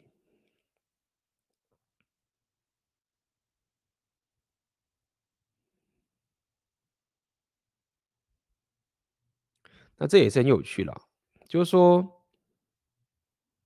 也许你想进入长期关系，觉得这妹子就是很正嘛，那你找不到这么好，你终于找一个梦寐以求这种气质般、外表般又对你好的般的女生呢，所以你不愿意放弃她。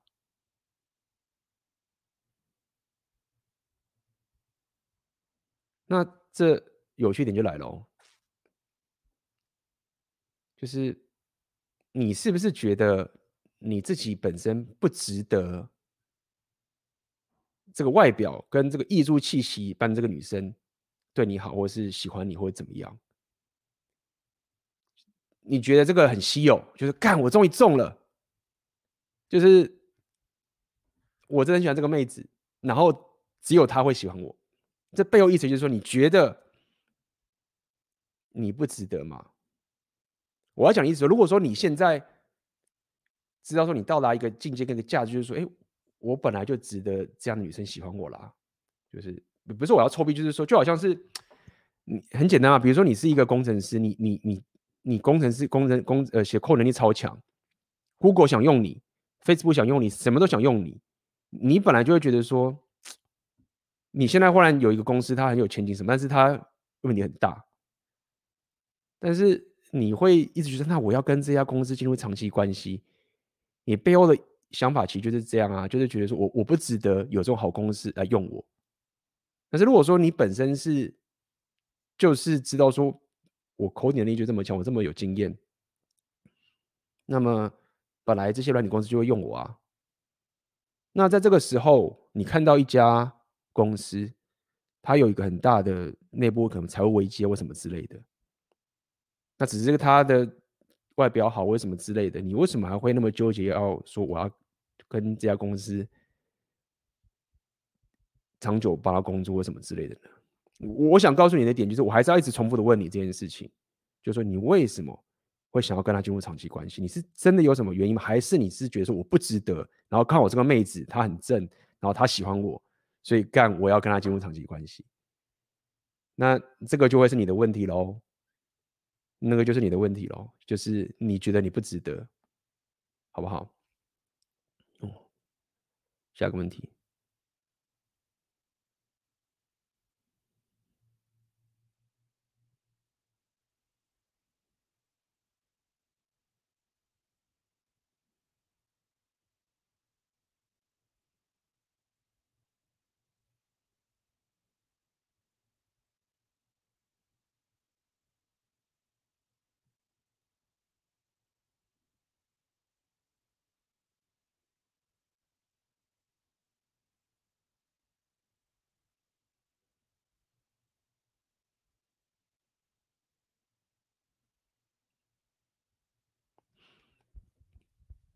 AB 大你好，最近发现单身后对性或异性有点过度追求，甚至有点焦虑，导致交友软体或夜店玩很凶，有时候甚至影响到做正事。不知道在这方面的平衡，AB 大有没有什么见解或建议？感谢。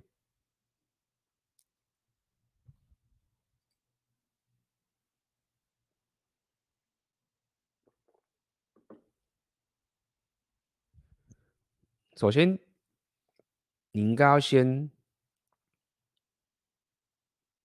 理解，就是这么讲好了。就是这个有几个地方的拆解，要先跟你聊一下。就是说，因为你这边讲说，有时候甚至影响到做正事。我想跟你讲的点，就是在于说，什么叫做影响到做正事？要先从这个地方开始定义起。我举个最简单的例子。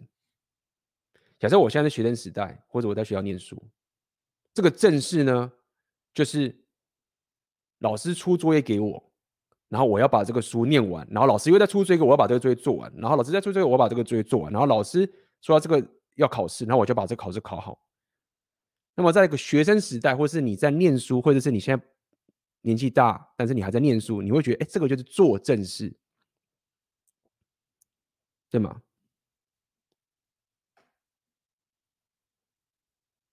但是这个正事是真的对你的人生，你的生活是正事吗？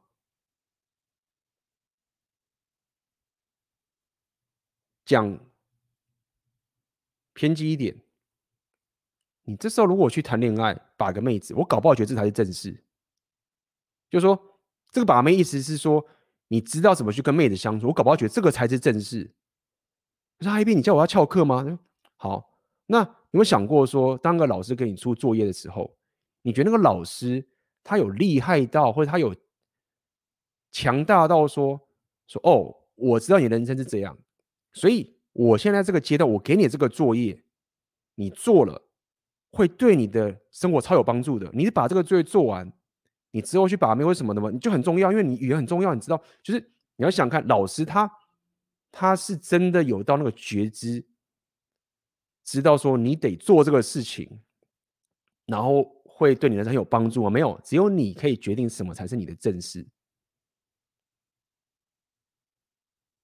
那么，不管是老师还是工作，给你这个东西，他都只是用他的角度告诉你说你要去做这个，但是是不是正事，是你来决定的。好，我讲这个点就是告诉你说，无论你现在在把妹，还是你在工作，还是你在做什么什么东西，你都要去往上一个升格去思考。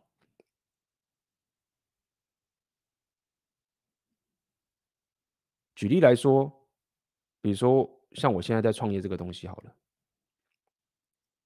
我现在这个是做正事吗？我是不是应该要去念什么东西，还是我要该去做什么？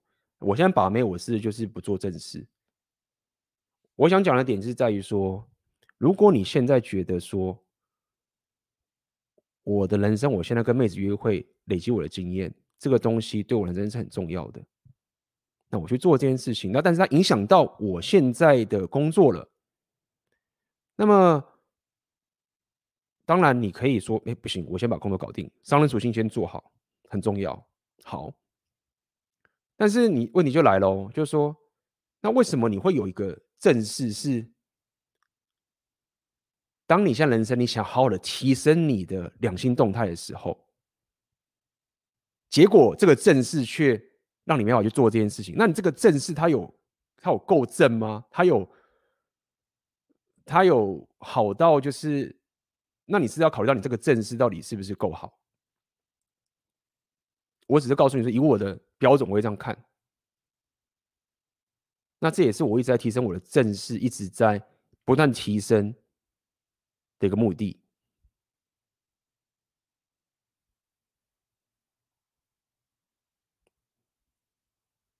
也就是说，你会，你到时候可能就发现，这人生会变得很不公平的点，也不是不公，有点不公平的点，或是说你搞错一点，就在于说，搞不好有一个人，他其实没有在一直做你这所谓正式的工作，他可能年轻的时候花很多时间把妹，然后他也得到很多，你可以说他忽然社交能力很强啊，或者是他就知道怎么去跟他玩闹或什么什么之类，什么都好，但他的人生却过得比较好，为什么？因为。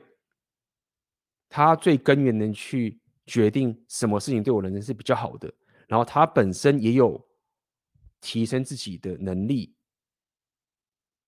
那么，你去相比于去看一些拼命加班的工程师，或者是不管是工程师或什么之类的，被人家讲说你这个正事啊、乖乖考试啊、工作什么的，他们搞不好生活没有提升得很好。好，所以因为你现在你现在用了这两句嘛。那么当然，一般的回答就会跟你讲说啊，你觉得做正事啊，妹子没有这么重要，合理，这个是一种情况的解答。但是呢，到我现在的阶段之后，我会想要解答的点就是告诉你说，没有，你自己要决定什么是正事。也许搞不好想把妹才是你的正事。比如说我现在那边学俄文，妈这是什么什么什么鬼事啊？就是你 你现在在台湾工作的人，然后你忽然跟老板说，老板我要去飞到一个国家去学习这个语言。这个一定是他妈的荒唐事情啊！就是这是什么正事？根本就是让、你去玩的嘛，对啊，你去玩的、啊，去玩的。你这个没有做正事，没有啊？这件事情对我来说就是正事。搞到我这边把妹都是正事，都比他妈的我在台湾去帮一个我不 care 的公司解 bug 都还说还要正。那为什么？呃，是这样没错，但是过去的我可能办不到，那现在我可以办到了。那我我想跟你解答就是这样子。如果你要再提升到一个境界，所谓的 mental point of origin，就是你要可以提升到这个点，然后你自己决定说这个就是我的正事，然后那个他老师要我要去念这个东西，我我不要念，因为这个东西我现在不需要。你不会觉得啊，他是老师，所以我要这个这个，他说要工作，这个才是正事。那个就是焦虑的问题，也是回到今天讲的这个概念，就是说这个就焦虑嘛，就是哎，看老板要我做这个东西，我不做会怎么样？这个就是焦虑，好不好？所以就是这样跟你这样讲。那么当然，如果说你现在他妈交软体夜店跑很凶，然后你生活已经爆炸啊，然后状况不好啊。精神不好啊，然后什么什么的不好啊，那这个就不用讲嘛。那那是你生活把自己生活弄得很累，那你当然要把这东西调整好，是合理，好不好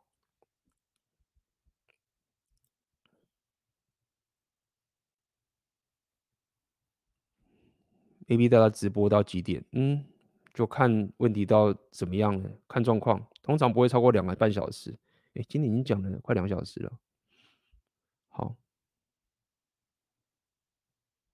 差不多了，问题问完了。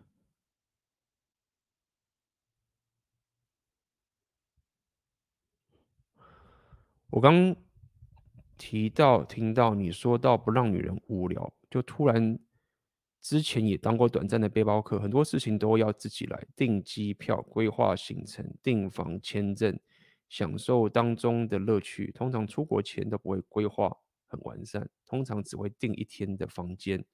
然后边玩边定行程，会边玩边改，一直不断的撞，然后都住青旅，很省，就跟别人出国玩的方式不太一样，很像在冒险。就连现在去台北工作，我也没先租房子，想住那种很廉价的情侣。这样人格特质会让女人觉得不无聊吗？嗯，当然你有这些东西，呃，是蛮有趣的，但是。就算你是这样做，呃，该怎么说呢？你你这样问，其实问的不对。这些东西，当然你带一个妹子去玩，订这些东西，三炮总比你客观的去想话，总比你这个在家里没事干好合理。这个相信你不用问，你也知道这件情形。嗯，我要告诉你的点，就是在于说。你可以很会做这件事情，然后你出国认识个妹子，你还是一个乖乖牌，然后他还是他就说：“哎，你真有趣啊，我把你当朋友，把你当好朋友，没有吸引力，这个也是会发生的。所以我只能说，你有这个经验，你有这个人生经验，会对你来说是一个很好的工具。那么，但是你不要期待说这个工具它是一把万用的工具。”好像我只要有旅行有这些经验，呃，妹子的真诚欲望就会出现。OK，这个错误的期待你要先理解，这是好工具，但是它不是万用的工具。那甚至于很多男人他没有这样的旅行的经验，他也可以给妹子不无聊的体验。那我知道我现在讲这个你会觉得这个很虚，然后。好像有有跟没有没有一样，那这就是为什么很多 PV 会这么专业，不只是 PV，甚至你可以说情感专业，他们会了解这个概念的点在这个地方。那我现在可以告诉你的点，就是在于说，不要让你有个错误的期待，说啊有这个就必赢，嗯，不一定，好不好？但是有这个工具是好事。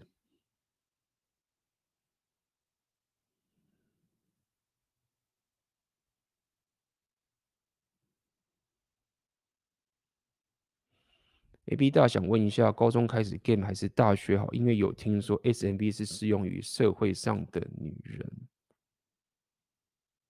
嗯，就高中生就不要想那么多吧，不用想说什么 S M B 适用社会上的女人。我觉得高中生你就一样啊，你要你要泡妞就泡妞啊。当然学校啊或者家人一定会叫你说你不要去泡，好好念书啊什么什么之类的。他们。这样讲是有他的道理所在，因为那种方法至少人生不会出大差错嘛。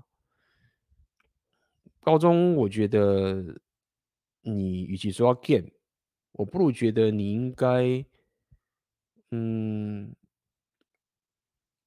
要是我是你的话，我一定会去做一个类似社团或者一种一种才艺上的东西，一种价值上的东西的一种提升。然后，嗯，你也可以说一些校队啊，或者什么什么这些，我觉得会是长远来说是比较好的。你你有这些硬价值，你把妹子也比较快，而且高中妹妹他也不需要你多会 game。你就是阳光开朗，有一个很棒的才华，那当然这个才华是跟运动相关的，等等的，就很有帮助了，好不好？所以我担心的反而是很多台湾的教育，应该在你高中的时候，应该都会禁止你去跟女生约会啊，或者是交谈啊，什么什么这些东西。只能说他们有他们这样告诫的道理所在啦。只是你长大之后，你这个问题还是要自己去解决。那他他他也不会，就是说干拍谁？当时 我这样叫你，看你现在要重来，因为整个大环境，他就觉得这样做是对的啊。所以我才会告诉你嘛。我认为最好的解法，因为你毕竟你年纪轻，你可能自制力还是不够，这是有可能的。但是如果说你本身是不是只是去 get 妹子，你不是只是去跟妹子聊天，而是你有某一种价值的提升。无论你是健身，或者你是什么篮球校队，或是你某一种才艺的这种这种表演式的，或者是这种竞争式的东西，你去多做这些东西，我认为它带给你的整体效益会远比你只是不断的去跟妹子这样聊天，然后约会啊，然后就是打炮啊什么之类。高中生现在可以吗？我不确定。还要好，好不好？你你有这个竞争能力，你有这个提升的东西，在你小时候就开始一直去做的时候，我觉得这个整体效益是最大的。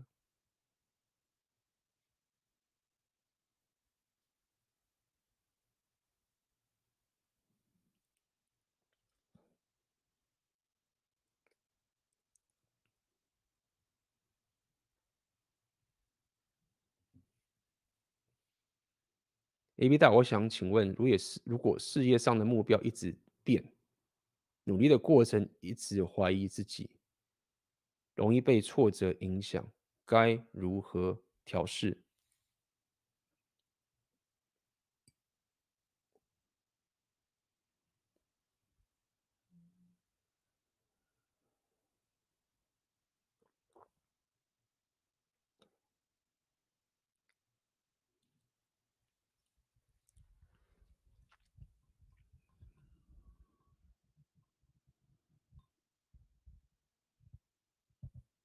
这个又是一个大哉问，我脑袋 跑出了各种不同的情境，然后我我不知道要把这个东西怎么全部讲完，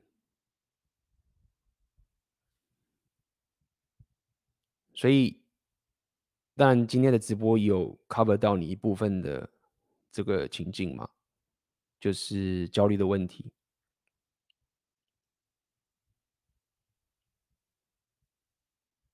就是包含到说，我有提到，就是你的焦虑系统可能不 function 了，不 function 就是说，我我刚刚有讲嘛，就是说那些负面情绪是因为危及到你生存问题的时候才跑出来的，所以它有它的意义所在。但是很多人是已经失去它的功用了，他明明就是没有危及到他的生存的时候，他的焦虑就一直蹦出来，很很频繁的一直蹦出来。所以你就会有这个焦虑问题是要去处理的，因为他不应该那么的错误的一直展现出这种情形。好，所以你说你事业上一直在变这个东西的过程，当然你要先去思考一下，就是说你是真的客观上一直在败吗？就说真的会。真的是实质上，你是一直在做很蠢的事情吗？还是其实没有？这是一个必经的过程，你就是在往前走，好吧？所以我先撇除掉，因为你现在问如何调试嘛，我就先撇除掉这些你技术上、客观上的失败啊，那些东西，其实你其实并没有真的客观上干了一个蠢事，然后干了太多次，你只是走在这个提升自己的事业或者是上升属性的过程中，你一直面对这些困境。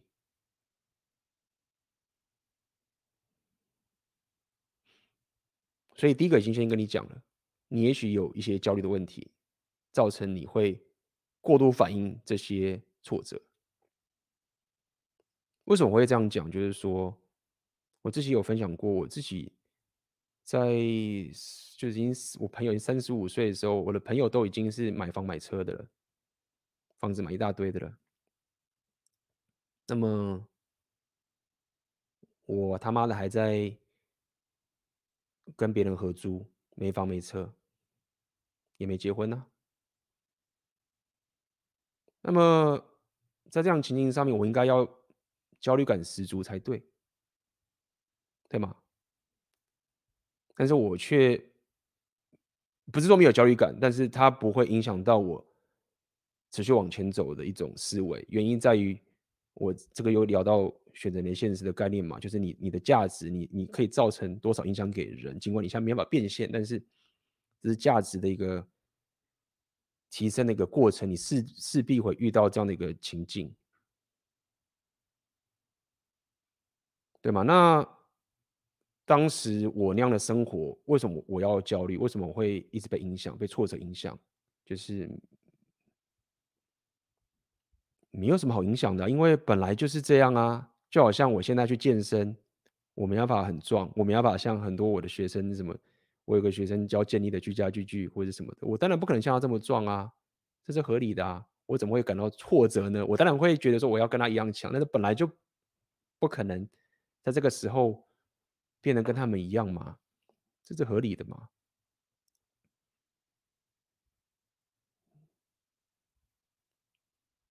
对啊，所以怀疑自己，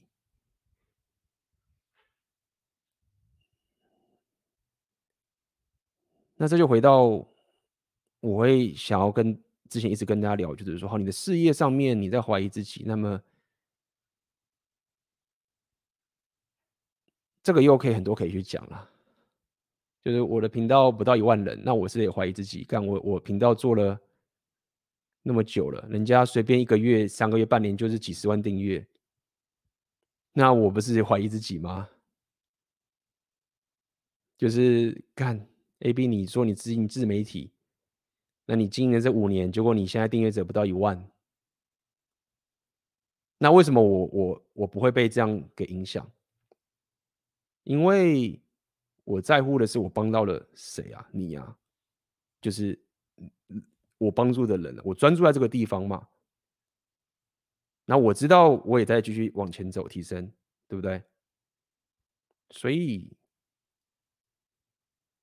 会有挫折，但是怎么调试，就是这样调试啊。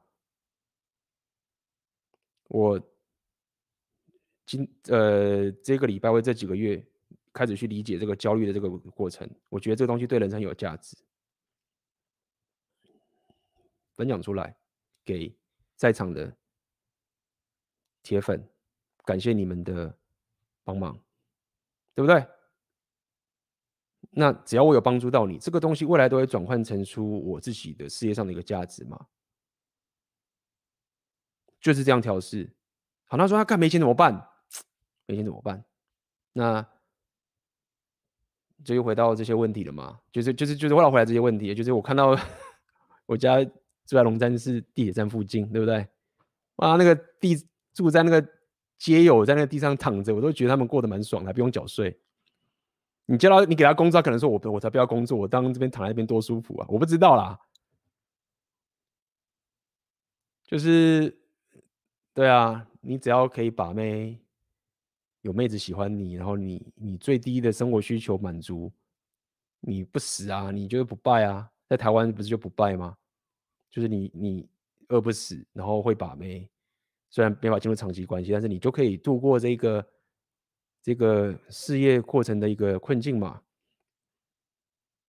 就是就是这样调适，对。那所以所以这就是为什么我会一直去聊到焦虑的概念，因为刚刚我讲这个东西是很客观的事实，但是如果说这些客观的事实都没办法去化解你，告诉你说没有你你没有生存的危机，就是说你不会死的，就是说你在台湾这个东西基本上，当然就最近那个花莲那个很惨啊，那那个是不一样嘛。你在台湾这个地方你是不会死的，你有你有无限的机会，而且这个这么又是这么友善的环境。客观上你根本死不了，你的焦虑现在蹦出来，其实是已经有一点点失去它的 function 了。所以如果你还会焦虑的话，那就是做什么？今天要跟大家聊这件事情的原因在这个地方，它就是这么深刻的影响到你的生活。你明明有很多的机会，但是你却生活品质却不好，那它的影响力就是这么大。那至于该怎么解决，刚刚聊了一个小时，我告诉大家一些方法，那就是心灵强化的部分。嗯，这就是可以给你的回答。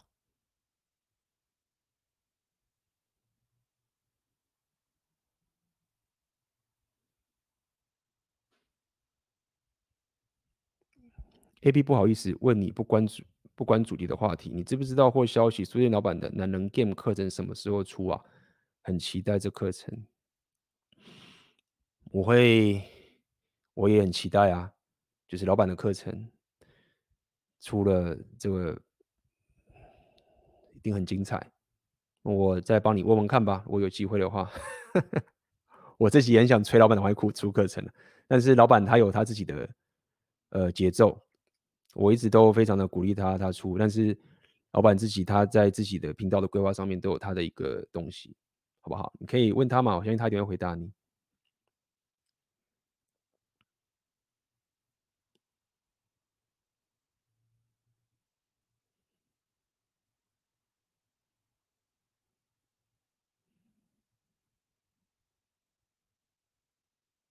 哇，你这边有人讲了一个，当然是问题嘛，应该不是吧？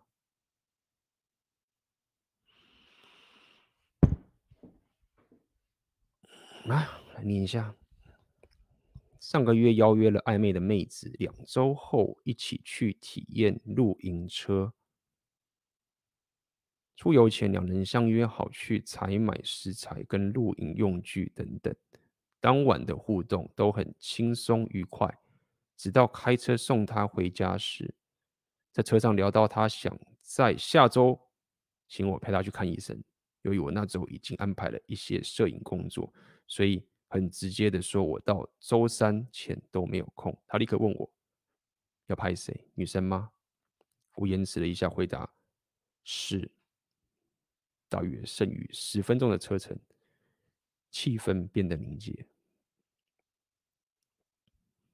直到周三，他知道我已经拍完工作了，他突然打电话给我说，他有点不想去露营了，似乎在求关注，也很坦然。在电话里说他很不开心那天在车上的状况，我的处理方式表现的是有去没去都无所谓的态度，没有放低姿态或讨好或照顾他的情绪。简单的说，可以再安排时间陪他去看医生。最后我们还是有去露营，请教 AB 大，像这样的测试有没有更好的回应方式？嗯哼，不错的问题。首先，第一个是说，你现在应该是暧昧的妹子嘛，不是长期关系嘛，对不对？你为什么要明着回答他你摄影的东西呢？就是说，他问你要拍谁，问女生的时候，就是说，你如果跑你的逻辑的时候，你会知道说你。没有义务一定要回答是或者是否嘛？我说逻辑上来讲，你还有一个回答是，不是也不是，不是嗯，不是是 也不是否，该是什么？对吗？妹子，她要的是这个答案吗？你在跟她暧昧的时候，她要的是什么？就是 excitement，要的是一种对你的一种想象力。第一点，你没有义务跟他讲你的工作细节；第二点，你没有义务让他知道你没有义务让他知道他的工作细节，就是你都不用让他知道这些事情就对了。就是你不会跟他讲说我没有义务让你知道，没有啊，就是你干嘛要揭露自己说这件事情呢？就是很多人深不可测嘛。所以你要了解，当他问你这件事情的时候，到底你们的交流在干嘛？你要知道这件事情，就是他想摸透你嘛。你要拍谁？这件事情不代表说你就是不理他哦。你可以给他情绪上的安抚，或者你给他一个情绪上的价值，这样讲好了，来去跟他互动。但是你不用给他一个逻辑上的解答。那么如果说这个女生她白目到说，你一定告诉我说到底是男生女生，不然我不跟你去露营了。那这女生她有问题啊！你们在暧昧，你们在交往，你们还没有，就是甚至如果说连长期关系交往，她这样讲也是很怪，对吗？所以你当你摊牌讲说是的时候，你就是把你的牌先掀出来嘛，就是你做这个东西的帮助是什么？就是因为你老实，还是说你觉得说，因为我有自信，我讲他就应该要遵从我的框架？没有，他搞不好就是不希望知道，因为你你一讲的时候，他就不能假装他不知道了，他就知道了。那这就是你没有照顾到情绪的点，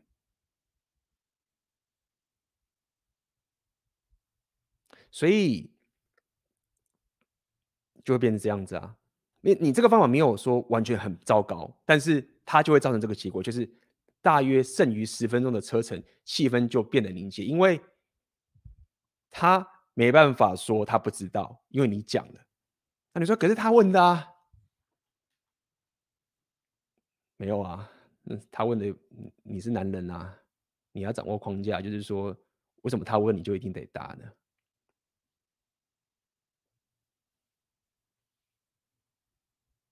所以，那至少后来他还跟你去，就是干嘛干嘛的等等的。我觉得至少局没有太差。所以只想跟你这样讲，就是你们在暧昧的时候，你你你关注的重点其实就是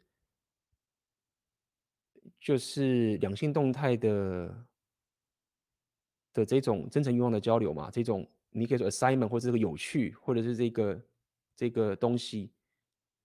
或者是就是上床啊这些东西，我觉得你应该关注在这个地方上面。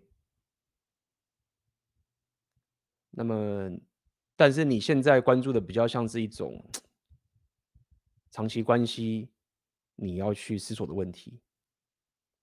那么这个就是很多男人会走的路嘛。但是我就会告诉你，没有，就不用不用这样子。我希望我这样回答到你的问题。因为这个问题是有点深刻的，就是一般来说，呃，你应该知道我在讲什么才对。OK，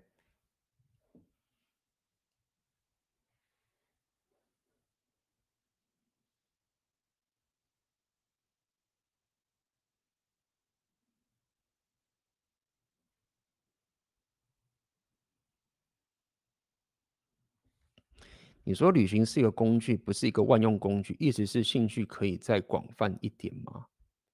你可以把它想象成旅行是一种外在的招，你刚刚说的东西是一种外在的招式。那么你在跟妹子相处的时候，你让你跟她的，让她跟你的互动感受到这一种 excitement，它其实是可以变化多端的，它是可以变化多端的。那么 Rapio 在跟你聊的时候，通常都会去跟你聊这个心法的东西比较多。那么衍生出来之后，你该怎么去执行这一种？不管是我们刚刚讲的这种两性动态，或是你说这种想象力啊，呃，都是你要有办法去透过你自己的人生经验，跟你自己的牌，跟你的强项去做的。Rapio 只会先告诉你一些很基础、很关键的一个点，让你知道说，诶，你你这样做会爆。比如说刚刚讲，就是说一个基本点就是说，你你如果在跟妹子暧昧约会的时候，你让她无聊这件事情，其实是很致命的。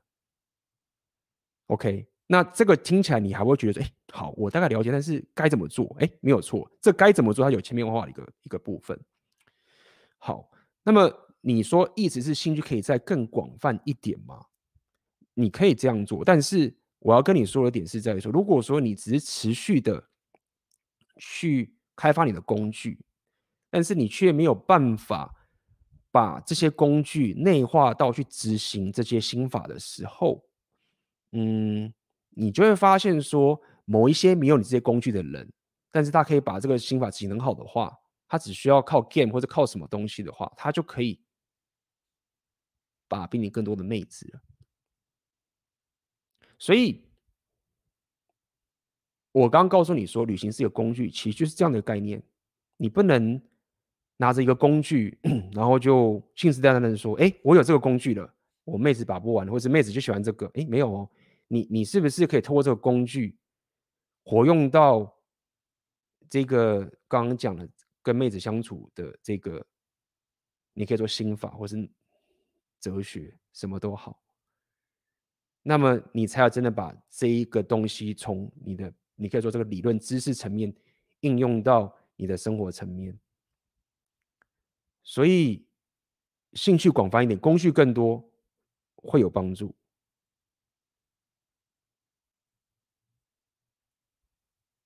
嗯哼。但是，就是我，就是回到我刚刚讲了，又是绕圈子，就是有很多人没有这么多工具，他还是可以把这个事情搞得，把妹子把的不完，也是有的。希望这样回答到你的问题。嗯，那这样的好处就是你，你，你如果执行够久的话，你当然是需要一些失败，那你，你慢慢的就可以去抓到跟妹子互动的这种节奏啊，你可能就会，就是为什么 Repeat 有时候跟你讲说，那你可能。要转盘子啊，或者是你跟妹子一开始不要被她死绑着，绑定你的时间呐、啊。你跟他出去约会的时候，框架的掌控，你会开始感受到一种一种 flow，你就不会被像过去一样啊，很直觉本能的牵动这些蓝药丸思维的去说啊，妹子说要见面，我就跟她见面，然后她要做什么，我就去帮忙她，然后就这样做。你就会你过去这种蓝药丸思维比较鲁莽的这个行为，你就会慢慢的。呃，忘掉不是忘掉，你就会慢慢的知道说这个东西会造成一些不好的结果。OK，所以这个需要点时间内化跟经验的练习，但是你会，你确实会发现你自己本身的行为的改变，然后你也会看到你跟妹子互动会有不同的结果，然后你就会有新的问题会发生，因为你会开始跟更多的妹子相处。那么这个就很后面了啦，就是不是很后面，就是 下一个阶段了。那你跟很多妹子相处的时候，你就会遇到一些阿迪不达的妹子就会变多，因为你忽然开始有把妹的能力了嘛。那么你就会面对到一些莫名其妙的妹子，不是莫名其妙，各种低品质、高品质的什么都有。然后就会到下一个阶段，说的有点远了，因为。看了太多的关系，我就会发现说，不管是哪个属性，我都会找到，不要讲的反例，就是我可以找到真的蛮多例子是旅行旅行的很厉害的人，然后把妹还是不行，或者钱有很多的人，把妹也是不行，那身体力很强壮的人把妹，那这个东西也蛮多的，不少。OK。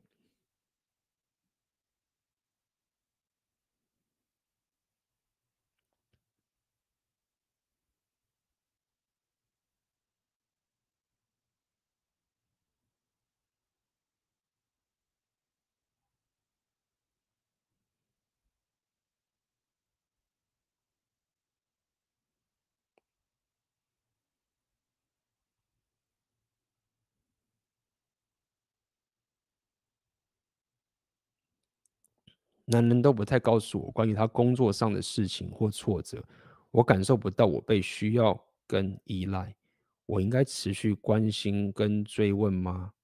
还是工作的事情男人不说我就别管？我想要的是无话不谈的灵魂伴侣关系。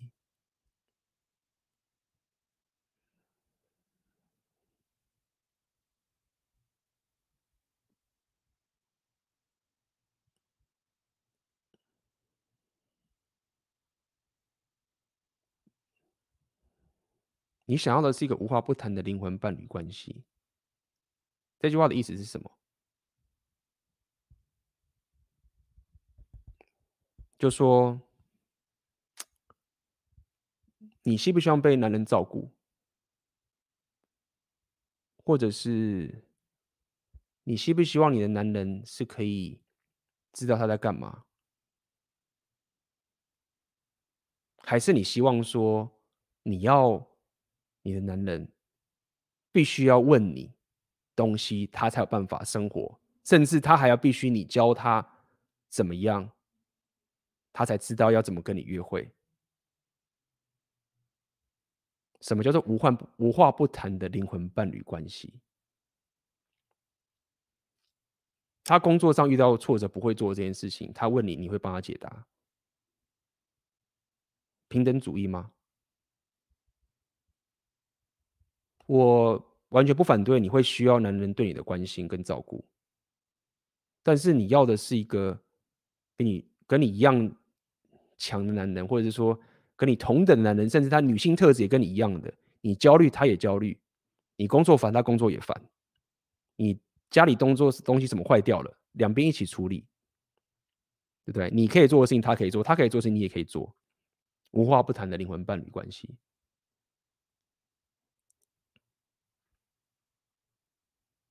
你要知道你在讲什么东西，对吗？所以，我认为你需要跟他有情感上的连接，这个我是同意的。所以，你要跟他有情感上的连接，是他要把他的狗屁倒灶的事情，那些一个男人不会想做的这种事情，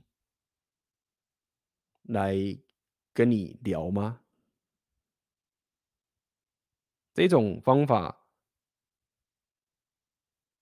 最后的结果就会女生说，你你是很好的人，这种几率是很大的。但是我不知道为什么，我觉得我们不太适合。你也不知道为什么，他忽然很女性化的跟你聊很女性化的东西，但是你就忽然没办法觉得说，这个男生他是我老公吗？为什么他这种事情都要跟我讲？但是我不会不会，诶，可是是真的不会吗？那这个听起来就像是你的小孩啊，就是你的小孩。什么事情？妈妈，我遇到学校遇到那个欺负我的人了，怎么办？基本上，一个男人，一个所谓的一个真正的男人，他们是他是不会，他自然而然就本来就不会去想要做这样的事情，一个很女性化的一个东西。那也是因为有这样的一个特质，有个很本质，你可以说这个这也不是什么 natural alpha，你不用是 natural，你也可以是练来的一种 alpha。他他的一个行为就会是这个样子。那这样的一个行为。就会吸引妹子，整体来说就会吸引到妹子。妹子在天性上面就不希望一个男人是一个比他还女人的女人，或者跟他一样女的人，因为他吸引不起来，可以变好朋友。所以你有这一层意识吗？我说意思就是说，身为一个女人，我自己的，因为应该你是女生吧？好吧，就是。你可以去判断说，这个男生他是不是我可以依靠的？就说，哎，这男生他其实不太会照顾我的情绪。就说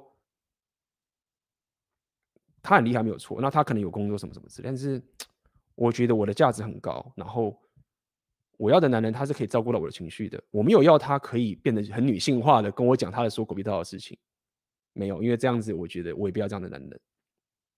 但这不代表说我跟他的互补之间的连接要够强。那么，男人他是要，呃，如果他自己有这样的期许的话，他是要可以往这个方向去走的。那我会给女生一建议，就是你要去选，你很难去教的。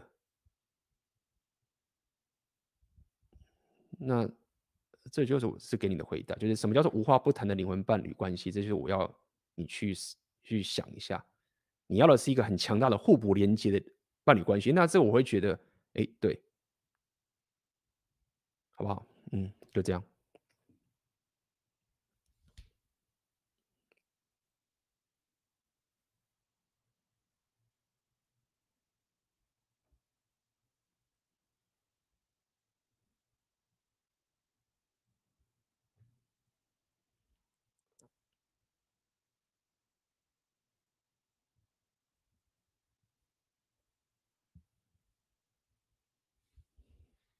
是想要 partner 型的关系吧？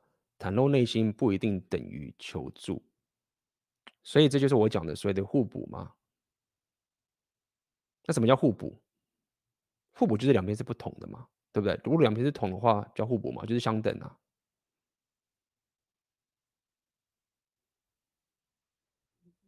对吗？所以就回到我刚刚讲，就是